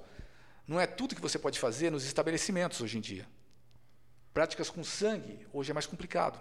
Hoje existe, hum, existem maiores restrições. Então, eh, tem os prós e os contras disso tudo. Né? Eu acredito que aí vai depender muito do que você queira fazer. Eu cheguei a fazer suturas públicas. Eh, será que eu faria isso hoje? Não sei. Hoje as coisas aqui no Brasil estão muito complicadas, estão muito perigosas. A- as nossas leis agora estão colocando um dominador, uma prática, uma sessão sob risco. Então eu acho que a gente tem, tem que ter muito cuidado quando vai fazer uma cena pública. Eu, hoje, muitas coisas que eu fiz no passado, eu não faço no presente. Se eu for fazer, eu vou fazer coisas mais leves, não vou me expor tanto quanto eu me expus antes. Mas a questão do público ou não vai depender muito do que você queira fazer. Se você não tem. Se, se você se satisfaz sem a cena de sexo, se, for, uh, se forem práticas mais leves, eu acho que isso não vai fazer diferença, se isso te der prazer, né? Isso aí. Ah, vamos fazer assim, nós vamos por um comercial rapidinho. E aí, quem tiver perguntas, ainda dúvidas, manda, porque aí a gente volta e aí logo vamos encerrar, tá bom? Então vamos dar uma pausa, um comercialzinho rapidinho. Vamos faturar, que nem diz. Ah, o Gil. Solta aí, vira-lata. Oficina do Capa. Artigos para BDSM e fetiches em couro legítimo, madeira, bambu e metal. Peças exclusivas, calcinha em couro, máscaras, arreio em couro, gargantilha em corrente, palmatória, guilhotina, latrina, anel peniano e silício. Feitos artesanalmente, 100% com originalidade. Visite o nosso Instagram, arroba Oficina do Lorde Dom Capa. WhatsApp DDD 11 94 928 7959. Venha tomar um café com o Lorde Dom Capa.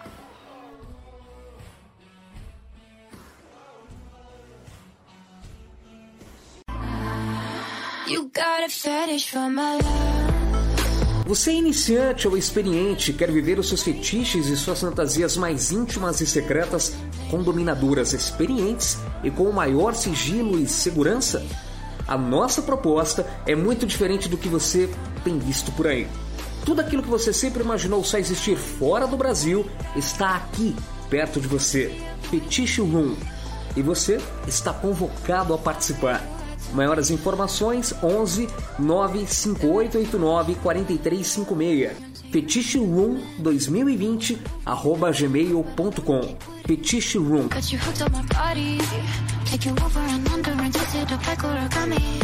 Tuffet Squad. Produtos desenvolvidos em couro bovino. Peças com design exclusivo e usabilidade. Produzidos e pensados no seu desejo.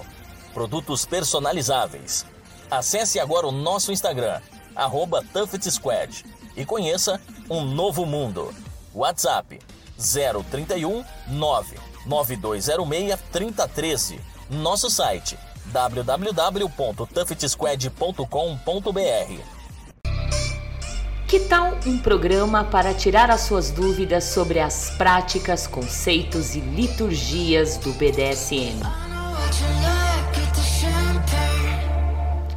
Todo domingo às 18 horas, na TV web agitaplaneta.com. Apresentação Francine Zanke. Prete Perve apresenta Acessórios em couro legítimo. Metais belos e resistentes. Produto nacional totalmente feito à mão. Acessório confortável. Luxo e sedução revestimento interior em couro no book. Durabilidade, costura reforçada. Liberte sua imaginação. Tamanhos P, M, G. Ousadia e estilo para compor os seus looks diários prazer e sensualidade em embalagens super discretas. Explore sua criatividade. Descubra seus limites. Prete Perve.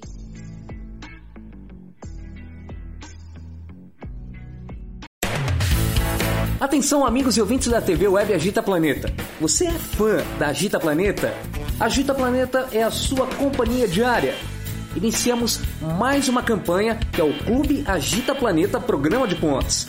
Aprenda com nossos programas e conteúdos exclusivos, acumule pontos e troque por uma série de vantagens e itens exclusivos. Faça parte do nosso Clube Agita Planeta e para maiores informações www.agitaplaneta.com. É hora de dizer vacina sim ela protege você e protege os outros. E mesmo depois de tomar a vacina, continue tomando todos os cuidados. Mantenha o distanciamento social, use máscara e álcool em gel. Vacina Sim. Uma campanha do Consórcio de Veículos de Imprensa para Todos. O Futura apoia Vacina Sim. De volta aqui ao meu lado, senhor Verdugo. Muito prazer, eu sou Valentina Severo, ou Francine Zanck, né? Do jeito que vocês quiserem me chamar. Estamos aqui com uma entrevista já faz uma hora, hein, gente? E ainda o Verdugo é, falou assim: Poxa, mas será que a gente tem tantas perguntas assim? Vamos tem. tanto assunto assim. Tanto pra... assunto e voa, né? e voa. Então, olha, manda suas perguntas, porque a gente tem mais um tempinho aí. Então vai, vira-lata, manda aí pra gente não perder tempo. Boa, boa noite, saudações SM, que programa incrível. Estou aqui ligada para não perder nada. Domi Sara de Curitiba. Olha que delícia, um beijo, Domi Sara. Outro. Que legal. Valentine Vira-Lata, um abração aqui do Castilho. E um forte abraço aos Verdugo. Grande abraço, Castilho. Beijo, Castilho. Agradeço as valiosas dicas que me passou quando nos conhecemos. Uma curiosidade. Como era lá no começo para ter acessórios, chicotes e artigos? Boa. Tinha artesão ou tinha que fazer em casa mesmo? Boa, boa pergunta. O Castilho? É o Castilho? Castilho. Legal. Olha, Castilho, era tudo no improviso, né? Então, por exemplo, é como eu falei no começo, é, prendedores de mamilo, eu usei cabides, eu usei velas comuns, né? aquelas velas de, de, de cemitério. Mas os acessórios, é, naquela época você não encontrava casas de, de, de sex shop que tivesse coisas boas para o PDSM. Eram bobagens, né? Eram outros tempos. Então o que, que eu fazia? Eu, eu comprava isso no Paraná, em selarias. Em selarias você encontra material legal. Por quê? Porque você está lá, eles vendem artigos para é, cavaleiros, tudo isso. Então, é um ponto de partida. Até hoje, eu acredito que você, em alguma cidade pequena do interior, você vai encontrar muitas coisas bacanas Muito. que você não encontra aqui hoje nos artesãos. É. Artesão, o único que eu é, usei mesmo foi esse caso do capuz. Foi onde eu conheci o Clube Domina, né? De resto, não. Muito do que eu tenho hoje eu ganhei muitas pessoas que eu, amizades que eu fiz, né, me presenteavam com chicotes de fora, de outras regiões do Brasil.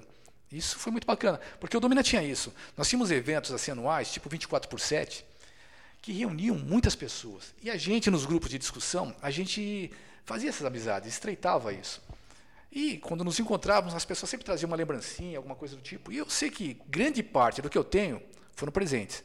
Mas eu usei muitas selarias de cidades pequenas para chicotes, açoites, tudo isso você vai encontrar ali bem diferente, de melhor qualidade do que você tem nos sex shops. É, exatamente.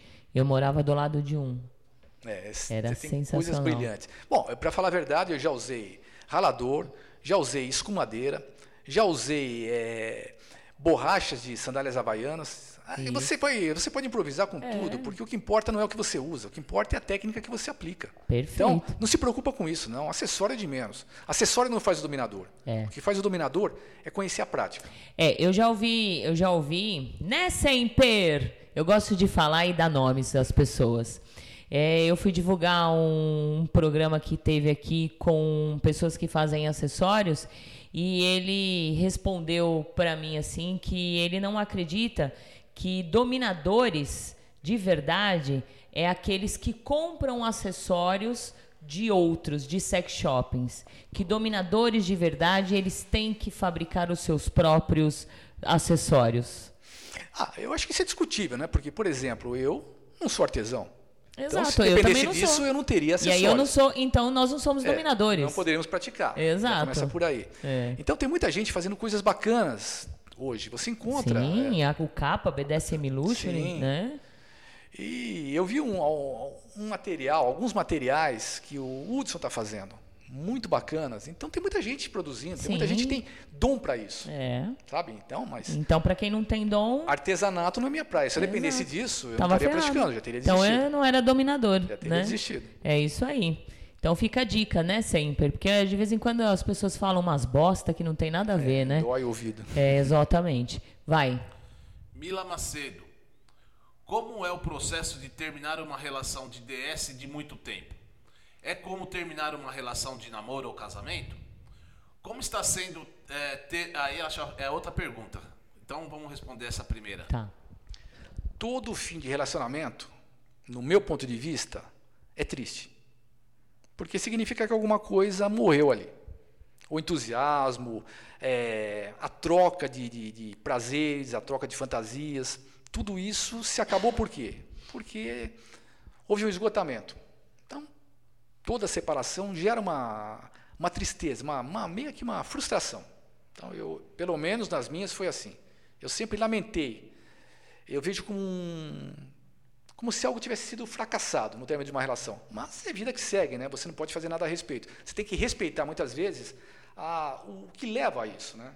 Pode partir de você, pode partir do outro, porque se não está dando certo, não adianta insistir. BDSM é diferente de um casamento. BDSM é troca de prazeres. Então, quando acabou o prazer, acabou a relação, não tem sentido. Se você não consegue colocar, porque você veio para o BDSM para pôr as suas fantasias em prática. Exato. Você tem desejos, você tem fetiches. E isso são coisas que você não pode praticar na tua vida baunilha. Então, você procura o BDSM com essa finalidade. E a partir do momento que isso morreu, isso se esgotou, é cada um para o seu lado, continuando amigos. Eu acredito que não há razão para você criar inimizade por conta de um término de relação. Eu acho que é uma questão de maturidade, de ser adulto, conseguir terminar uma relação mantendo uma, uma- um respeito, Um respeito, uma amizade. não sair falando mal de quem te serviu, porque É, se denegrir te ali. serviu e você esteve junto, não tem cabimento você amanhã dizer, olha, a pessoa era assim o assado. Se era assim o assado, por que, que você estava lá? É. Então, eu acho que é, é por aí. A gente lamenta, mas vida que segue. É, vai. É, senhor Verdugo, sessão para o senhor tem que ter sangue? Pergunta da Lele Capetinha. Não, mas aí ela não fez. A menina não fez outra pergunta? Fez, tá aqui. Então vai. Como está sendo ter uma submissa recente no meio? Sempre imaginamos que tops com muitos anos de experiência não terão paciência para botos começando. Eu não entendi o começo da pergunta. Como está sendo ter uma submissa recente no meio? A iniciante, né? Tá. Isso. Olha, tudo é o que, a gente, é o que eu falei antes, tudo é um aprendizado. A, a Duda, por exemplo, está comigo há um ano. Ela não é masoquista, ela é submissa. Mas a maneira como ela chegou até mim, ela me despertou assim uma curiosidade muito grande de conhecer a pessoa dela. E eu acredito que, como a gente está sempre aprendendo, porque as pessoas às vezes pensam o seguinte: ah, se a pessoa é sádica, o único prazer é Vai que- bater. É. Não é isso. Um sádico também é um dominador. Da mesma forma que ele pode ser simplesmente apenas sádico. Mas, via de regra, o sádico é dominador. Porque se você for descaracterizar isso, desconstruir isso, dizer que o sádico simplesmente é sádico, eu também posso dizer que o dominador que não tem práticas sádicas não é um dominador. Ele está seguindo regrinhas, ele combinou uma cena, sabe? Olha, eu mando, você obedece, então está tudo dentro de, uma, de um limite. Para mim, a dominação não é isso. Dominação vai muito além disso. Dominação, no meu modo de ver, ela implica em sedução, ela implica em manipulação, ela implica em você conduzir o outro sem que o outro perceba que esteja sendo conduzido. Isso é dominação para mim. Agora, o resto, quando você limita tudo e cria regras para de, de uma determinada sessão você dizer, olha, eu estou dominando, eu te mando fazer isso, você faz. Isso não é dominação. Uhum. Isso está dentro do contexto. Porque quem obedece já está ali para obedecer. É. Então, eu mandar você ficar de joelhos beijar meu pé, Tá fácil. não é dominação. É. Porque eu estou simplesmente fazendo o prazer do outro. O outro está ali por conta disso. Então, minha opinião, dominação Tá vai muito além disso. É outra coisa. Mas terminando, sair fora. Aí, é, aí ela fora do tema, acabei conclui. não concluindo a pergunta dela. Qual que era? Como está sendo. É, sempre É, imaginamos que Ah. tops com muitos anos de experiência não terão paciência Não. para motos começando. Então eu sou a prova verdadeira de que isso é falho. Eu estou Isso. com uma submissa que é nova no meio. Estou com ela há um ano e satisfeitíssimo. E não é melhor assim? Eu acho. Eu acho, eu acho. É. Eu acho que. Sabe, não é melhor. Não é questão de ser N- melhor é, não ser é pior. melhor. Eu é acho que, a gente não pode olhar por essa é, forma. é, é, é, vamos dizer assim, digamos que é, é uma coisa, é, é- é diferente para você. É, eu acho que não né? dá para discriminar dessa Isso. E, e ali você está adestrando, você está moldando da sua forma, Sim. né? Porque uma submissa já experiente, se ela serviu tantos anos um dominador, ela vem com, com situações da, da outra DS, né? Eu não vejo bem assim. Não? Não, eu acho que isso, isso tudo depende de você. Porque se você domina, você não está preocupado em saber com que vícios ela veio, Certo. porque ela vai te servir do jeito que você quer. É. Desde que você consiga se impor, né? Sim, Desde que sim. você tenha a mão firme. Por outro lado, a submissa que não tem experiência, você está moldando de uma outra forma. Então são situações diferentes, mas que elas não significam que aqui seja melhor do que ali e É. vice-versa. Sim, sim. Eu acho que tudo depende do momento que você está. Microfone. É. Da disposição que você tem. Isso, legal. Vai lá. A pergunta da Lelê. Senhor Verdugo, sessão para o senhor tem que ter sangue? Não, não. É, todas as sessões que eu faço, é, o que eu vou fazer depende muito do momento, depende muito do meu estado de espírito. Já aconteceu muitas vezes de eu levar equipamentos para fazer uma sessão e de repente não usar nenhum deles. Eu fazer uma prática, um spank, por exemplo, usando só as mãos.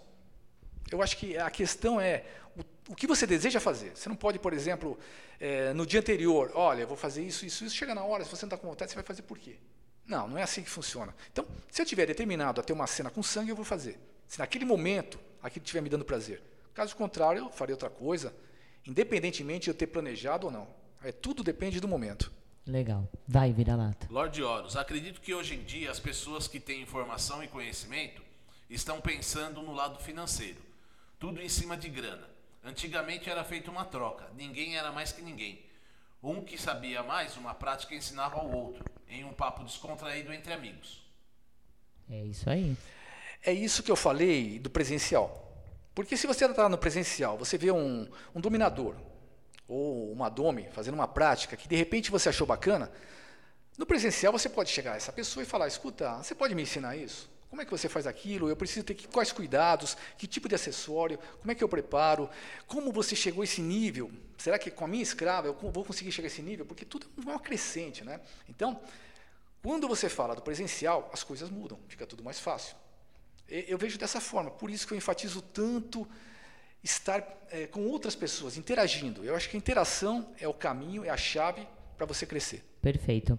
É, eu vou dar uma lida aqui numa pergunta do 01 que eu acho importante ele enfatizar. É, o BDSM se aprende com workshops, como é feito aqui na masmorra? Né, encontros e experiências. Só que muitos pensam que leu ou assistiu um vídeo na internet sabe tudo. E o que o senhor acha disso? Não. Workshop é importante. Por quê?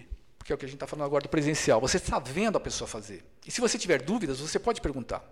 Workshop, para mim, é importantíssimo. Eu acho que ali, se você não tem opções, não tem condições de participar de encontros presenciais com alguma frequência para você aprender, workshop é um caminho muito bom para você começar a ter essa, esse conhecimento das práticas. Eu recomendo. Agora, o virtual não. Eu não acredito no virtual. É, também não. Embora eu tenha começado, mas eu comecei de uma forma diferente, porque naquela época os vídeos que eu pegava eram vídeos de um site específico que ele era detalhista. Então, eram masoquistas reais, com dominadores reais, coisa que você hoje em dia não pode ter mais. Você não vai ver isso hoje da forma como você via no passado. Então, eu acho que é, eu não acredito muito no virtual. Pode ser, claro que a gente não pode generalizar, dizer que tudo que é virtual não presta. Não é isso que eu estou dizendo. Mas eu recomendo o presencial. É, inclusive, dia 20 de novembro, aqui na Masmorra Valentina, vai ter o workshop de bondage com a Nerfetite, certo? Em dezembro, dia 10 de dezembro, é, agora não sei se é 10, dia 11, estou confundindo sempre, tem o workshop de needle play com Gladius Máximos. E em janeiro tem Fire Play com Silvio Arcanjo. Então a, a Masmorra Valentina, Agita Planeta, Agitando BDSM e todos eles é, oferecendo uma experiência para vocês, tá bom? Então não perca essa oportunidade. Aí, ó, tem bastante É. workshop. Pois é, vale a pena. Workshop É. vale a pena. Você sempre vai aprender alguma coisa. Principalmente para quem está começando, né? Isso. Vai ter, não vai fazer alguma coisa de uma maneira curiosa, Uhum. porque tudo tem consequência. É. Tem que ficar claro, o BDSM não é seguro. Ninguém vai te dizer 100% de certeza Sei, que não vai acontecer nada. isso. O que você faz no BDSM é minimizar os riscos. Então, quanto mais você conhecer a prática, menos chances de alguma coisa dar errada você vai ter. Então, o workshop é para isso. É para você aprender a dominar uma prática que você viu na internet ou que você ouviu falar. Então, não faça de curioso. Procura ver de perto como é que funciona. É isso aí. E aí, olha, o Fernando tá falando assim, dona, gostei muito do apelido que a Nina arrumou, 01.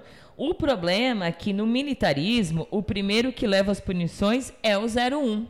Só que, na verdade, como você tá longe, quem tá levando as punições é o 02, né, Fernando? Né, César? Exatamente. Tem uma escalinha, né? Tem. Vai lá. Senhor Verdugo, a escrava é o espelho de quem a conduz? Tudo que é que se faz de errado respinga na má ou boa condução? Perfeito, é isso mesmo. A escrava é o espelho de quem conduz. Não há a menor dúvida quanto a isso. Então é é importante essa questão da coleira, porque a coleira leva o teu nome. Falo do dominador agora. Essa dança de coleiras só denigre você como dominador. Porque a partir do momento que você começa a trocar de coleiras toda hora, significa que você não teve competência, não teve capacidade para dominar alguém. Então essa questão, é óbvio, é, ela é espelho. O que ela fizer de errado, ela fez porque você permitiu que ela fizesse. Faltou instrução da sua parte, faltou comando, faltou hierarquia. É um espelho. Então, é preciso ter muito cuidado na dominação para você não ter que passar por isso, pagar micos por conta de não ter controle sobre a tua peça. E Vai quando lá. eu falo peça, não é obje- objetificando no sentido de denegrir. Peça realmente porque a gente vê dessa forma dentro de uma cena. Deu uma cena. Isso aí. Dom Capa, rede social versus valores que tanto prezamos no BDSM. Se puder comentar, comentar interfere de uma maneira negativa. Deixa eu ver se eu entendi bem a pergunta. É, acho que é re- re- rede social versus valores que tanto prezamos no BDSM. Se puder comentar, interfere de uma maneira negativa? Eu acredito que sim. Na maior parte das vezes, do meu ponto de vista, sim. Voltando àquele assunto, o presencial é diferente. Você está vendo a cena em si. E quando você fala de redes sociais, você está falando com pessoas que você não sabe se elas praticam. Elas podem ser teóricas. Geralmente a teoria, ela não, não tem muito a ver com a prática, né? É, são situações diferentes.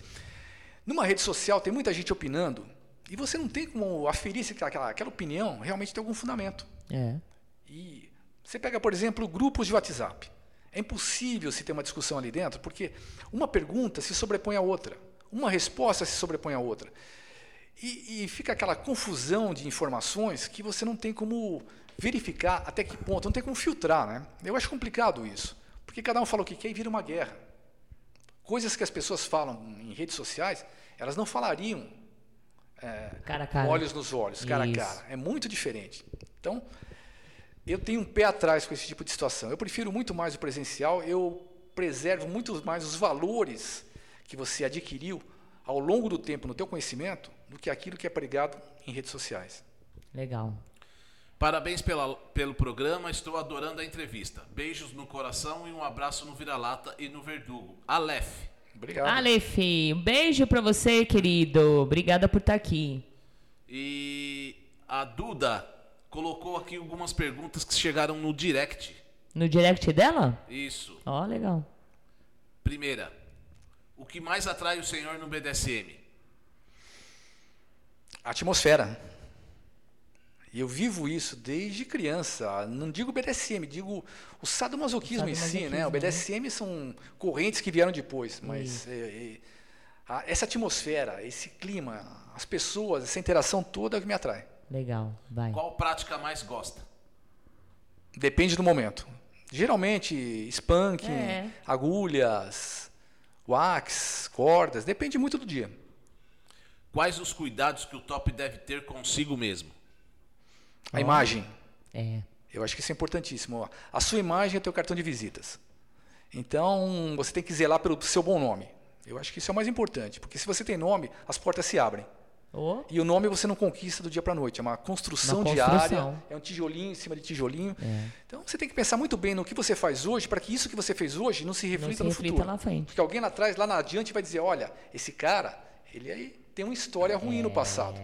Então eu, eu acredito que seja isso. Tem que tomar muito cuidado com o teu bom nome. É, perfeito. E a última aqui que ela coloca é comentar sobre irmãs de coleira.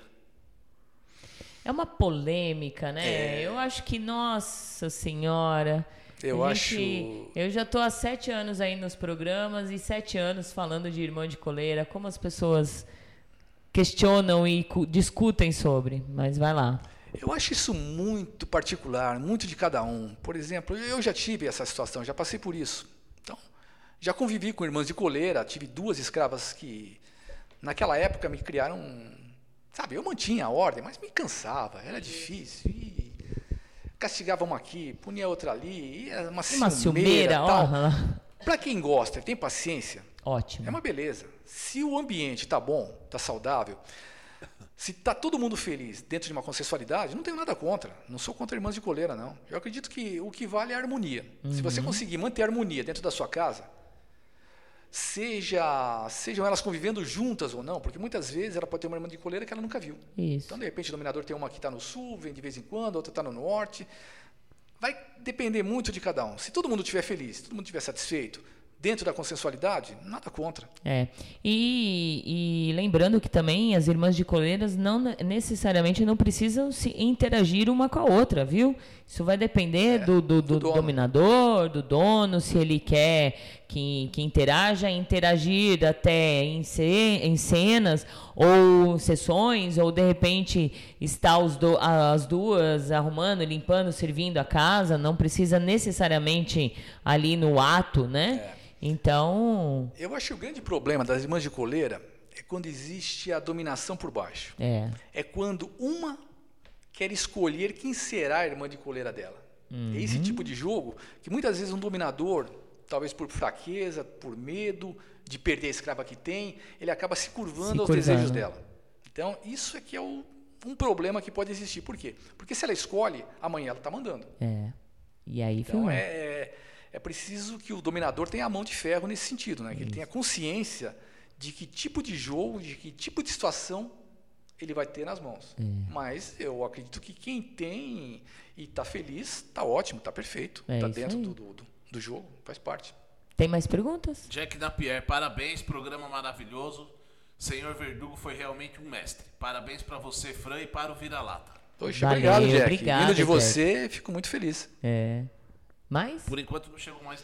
Então vamos lá, e que eu tenho algumas perguntas, olha. E quem tiver perguntas, manda, porque a gente já vai estar encerrando, certo? Encerrando. Você acha que existe o novo BDSM e o velho BDSM? Acho. Acho. Eu, eu faço essa separação do pré-domina, do domina, né? Do pós-domina. Por quê? Porque o novo BDSM, como, a gente fala, eu vejo, na minha ótica, né? Não sou dono da verdade, mas eu vejo da seguinte maneira: são pessoas que vieram depois do evento dos 50 tons. Então elas vieram pelas redes sociais, elas vieram de uma outra forma, ter uma outra visão, uma visão mais romantizada do BDSM. E os mais antigos não, os mais antigos viveram um momento presencial e eles enxergam o BDSM de uma forma mais tradicional, mais raiz. Então é, é o que eu falo sempre, o, os dinos, né, como são conhecidos os mais antigos, eles meio que desprezam o New BDSM porque eles não veem assim uma troca, uma troca que vale a pena, uma interação que vale a pena, porque na concepção dos mais velhos, os mais novos não estão interessados naquele aprendizado antigo, eles estão focando outras coisas. E os mais novos, eles veem os mais velhos como antiquados, ultrapassados. Então, eu acho que o grande problema é esse. Eu acho que essa é a linha divisória do new para o antigo, para o old. Né? O que, que tem que se fazer? Para você ter uma convivência saudável, ambos têm que se reciclar. Ambos têm que ter uma tolerância maior. Ambos têm que entender que as coisas mudam. A gente também não pode querer pregar o BDSM da época que a gente viveu, porque você não vai encontrar parceria para isso. É mais difícil. Então tem que haver um respeito maior entre os novos e os mais antigos. Eu acho que é essa tentativa né, de, de, de, de aglutinar os dois. Legal. É, eu vejo muitas pessoas, como o papo da irmã de coleira, também existe o, o, as avulsas, né? É, muitas pessoas acham que as, as submissas ou submissas que fazem avulsas são putas, safadas, sem vergonha, né? Lá atrás tinha isso? As, as meninas e os meninos é, faziam avulsas e tinha esse preconceito? Faziam sessões avulsas, sempre teve. Eu não vejo por que esse preconceito. Por exemplo, de repente, uma submissa que está sem dono chega para mim numa play, ou chega para mim num momento qualquer e fala: Seu Verdugo, podemos fazer uma cena? Sabe? Não é porque eu faço a cena com ela ou não faço, que ela vai ser prostituta, coisa do Exato. tipo, não tem nada a ver, simplesmente é um prazer, de repente para ela pode ser um privilégio fazer uma cena com um determinado dominador, Isso. ou um determinado dominador, de repente tem uma certa é, afeição por aquela submissa, mas que por alguma razão não podem ter uma ADS, então tem prazer em ter uma cena avulsa. Eu não vejo problema nenhum, não. E não vejo porquê, o porquê dessa discriminação, esse preconceito. Isso é bobagem. É bobagem. E o que, que você acha da monetização do BDSM? Que tem muitas pessoas, é assim, é, colocando o seu conhecimento, né? É, e cobrando por isso como a Agita Planeta. Eu tenho anúncios, então, de certa forma, eu estou monetizando a Agita Planeta, para que se ela, ela, ela se pague uh, todos os, os gastos que eu tenho com ela. O que, que você acha? Porque eu já ouvi falar é, muitas pessoas é, discriminando, falando sobre isso. Eu acho que a tua situação é diferente. Porque o que você tem é um patrocínio. Você não está vendendo informações. Você está divulgando um produto.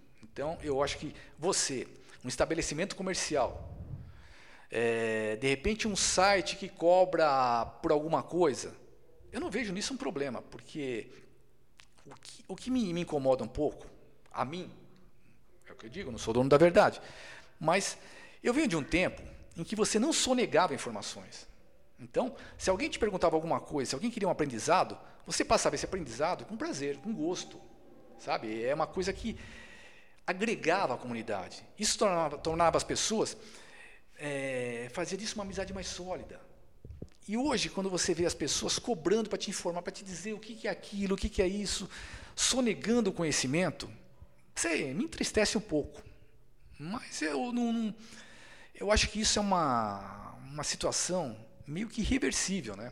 Porque a partir do momento que você tem essa horda de pessoas chegando através das redes sociais, você não tem mais controle sobre isso. Então, você pensando, você dizendo, você pregando, olha, não concordo com isso, com aquilo, isso não vai mudar absolutamente nada da forma como as pessoas estão interagindo. Então, eu respeito, não concordo, mas respeito quem faz. Legal. Tem perguntas aí? Então, capa, eu devolvo essa pergunta sobre irmã de coleira com outra pergunta. A quem incomoda, a pessoa baunilha ou a jogadora? É, aí, aí é uma boa colocação, né? Ah, eu acredito que incomoda a pessoa, a pessoa É, baunilha, porque é. isso é um ranço baunilha. É, Essa questão de ciúme é uma situação mal resolvida. isso. Então cabe ao dono ele administrar isso. Esse é um problema muito sério. É. Porque escravas, submissas, elas têm ciúme, é meio que normal. Elas veem o dono como uma meio, meio que uma propriedade delas, Isso, né? é, uma também. coisa, aquela coisa do, do- vamos colocar num outro termo, o cachorro que ama o dono. Então ele rosna quando alguém chega perto. Eu vejo mais ou menos assim. É. É. preciso muita habilidade, muita psicologia, muita conversa para que essa relação ela se dê de uma forma harmoniosa. Claro que pode acontecer, evidente. Eu acho que é possível. Tudo dentro de uma consensualidade. Se houver uma conversação, se houver uma negociação e todo mundo estiver de acordo, tá perfeito. É isso aí. Vai. Lele Capetinha. Senhor Verdugo, sendo Dino, não passa pra sua menina o BDSM raiz? Não Como é- passa como pelo é quê? é? Não passa pra sua menina o BDSM raiz? Não, não entendi a pergunta, o começo dela. Sendo Dino, né? Ah. Que ela diz aqui, Dino. Não passa pra sua menina o BDSM raiz? Passa porque toda a condução dela é baseada no BDSM que eu acredito. Então é, é dessa forma que eu adestro ela. É dessa forma que ela está tendo um crescimento. Então ela conhece muita coisa que eu vivi e que eu transmito. Eu acredito que o BDSM que nós tenhamos hoje seja muito um BDSM raiz. Eu vejo dessa forma. E não vejo como isso pode conflitar com o que se faz hoje. Porque é como a gente falou, a, a- a escrava é o espelho do dono. Então, se ela está absorvendo o que eu estou passando, ela é meu espelho, ela vai ser raiz. É isso aí. Léo Trig, Léo Kratos, né? Mais um programa que deu vontade de estar na plateia, senhora Fran. É, quem sabe um dia, eu sempre, eu já tô aí faz um tempão falando. De rádio, eu fui pro YouTube, do YouTube agora, olha que chique, bacanizado, estou na TV. Quem sabe um dia nós teremos um programa com plateia. Ah, que assim seja, né? E se cumpra. Não, é não? Que assim seja, assim se é, cumpra. Aqui já tem um espaço legal para vocês ficarem assistindo aí, gente. Então, quem sabe, um dia eu abro aí pra E plateia. que faltem lugares, né? É, aí vou ter que trocar de lugar. Aí eu vou ter que eu vou ter que contratar Maracanã, Pacaembu. Mas é bom, é bom. Sonhar não custa Não, nada, não né? custa, faz muito bem. É isso aí. Quem não sonha não cresce. É isso aí. Olha, última pergunta, tem mais aí ou não, né? Não. Tá. É do 01 aqui. Senhor Verdugo, o senhor falou que é muito amigo da Bela, de quem eu tive a oportunidade de conhecer. Muito pouco, mas percebi que depois de algumas cenas, ela sempre comentava onde ela poderia melhorar, como deveria fazer e onde ela acertou. Era assim mesmo? A Bela é uma pessoa muito especial, uma pessoa porque eu tenho um carinho imenso, é meio que uma irmã que eu tenho. Isso eu sempre falei para ela, não estou falando agora para jogar confete, não. Tivemos sempre um relacionamento espetacular. E a Bela é uma daquelas pessoas que é preciso tirar o chapéu. Ela era switcher. Era não, é, né? É que ela não está praticando hoje, está afastada. Por isso que a gente coloca no passado. Mas ela era tão boa como masoquista que como dome.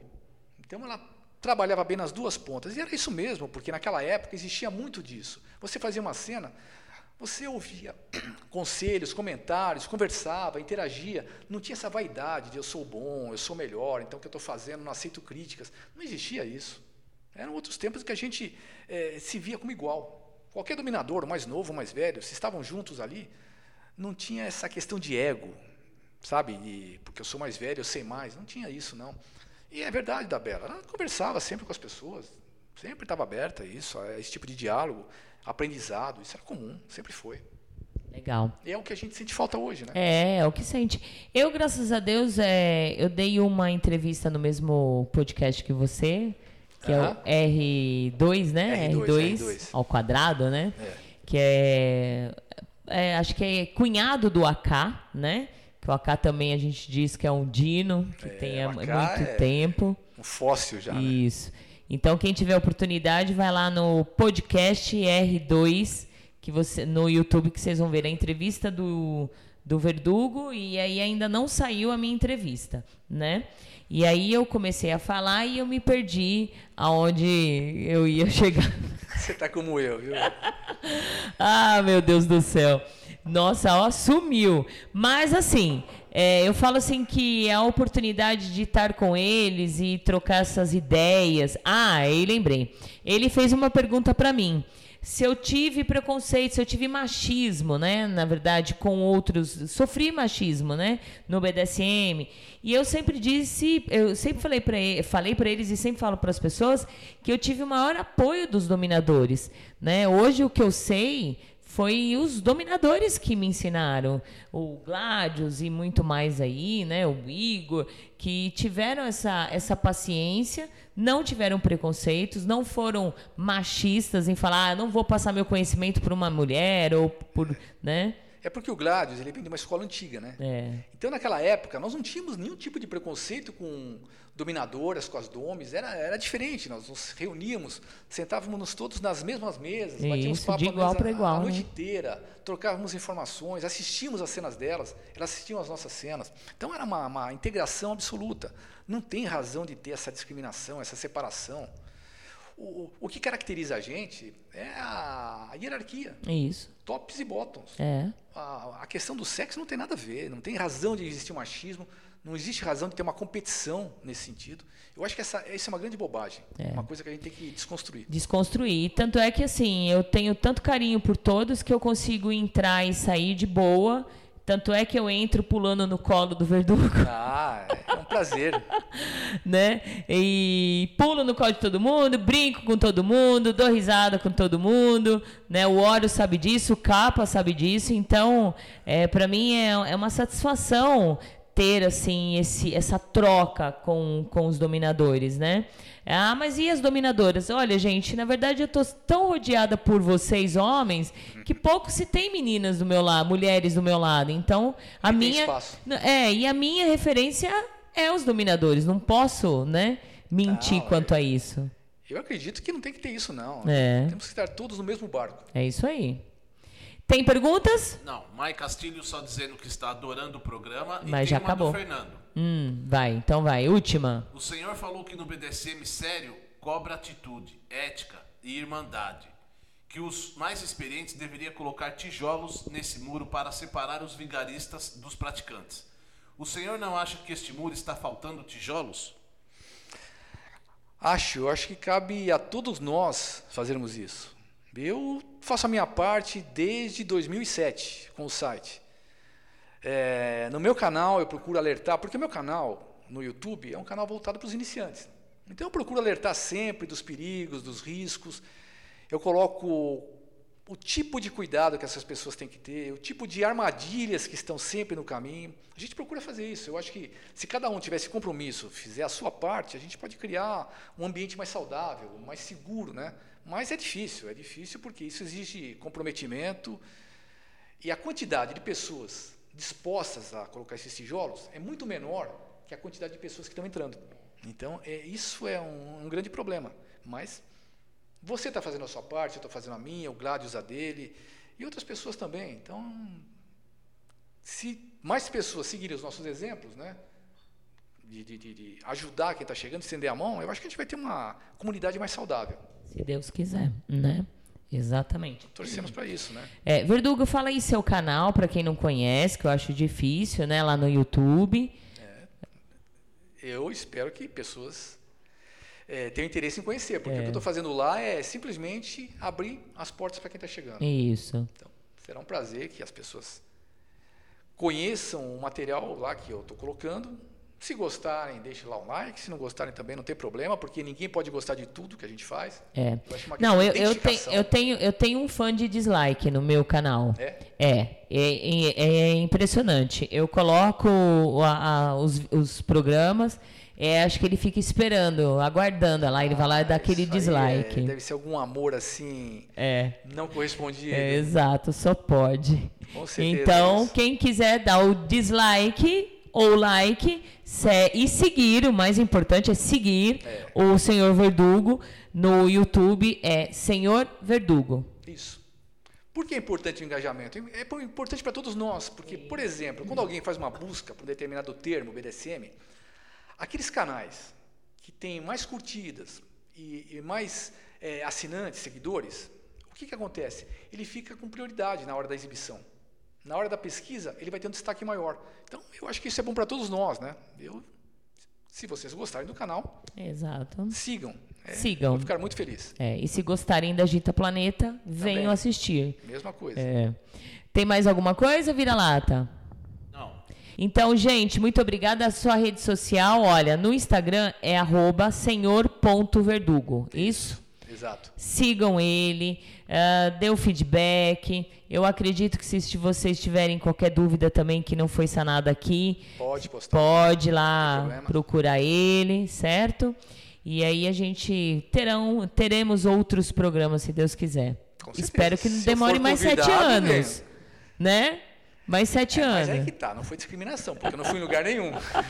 É isso aí, é verdade, é verdade. Aí eu fico feliz por isso também. É, não foi nenhum É. tipo de, de- de- de discriminação. É.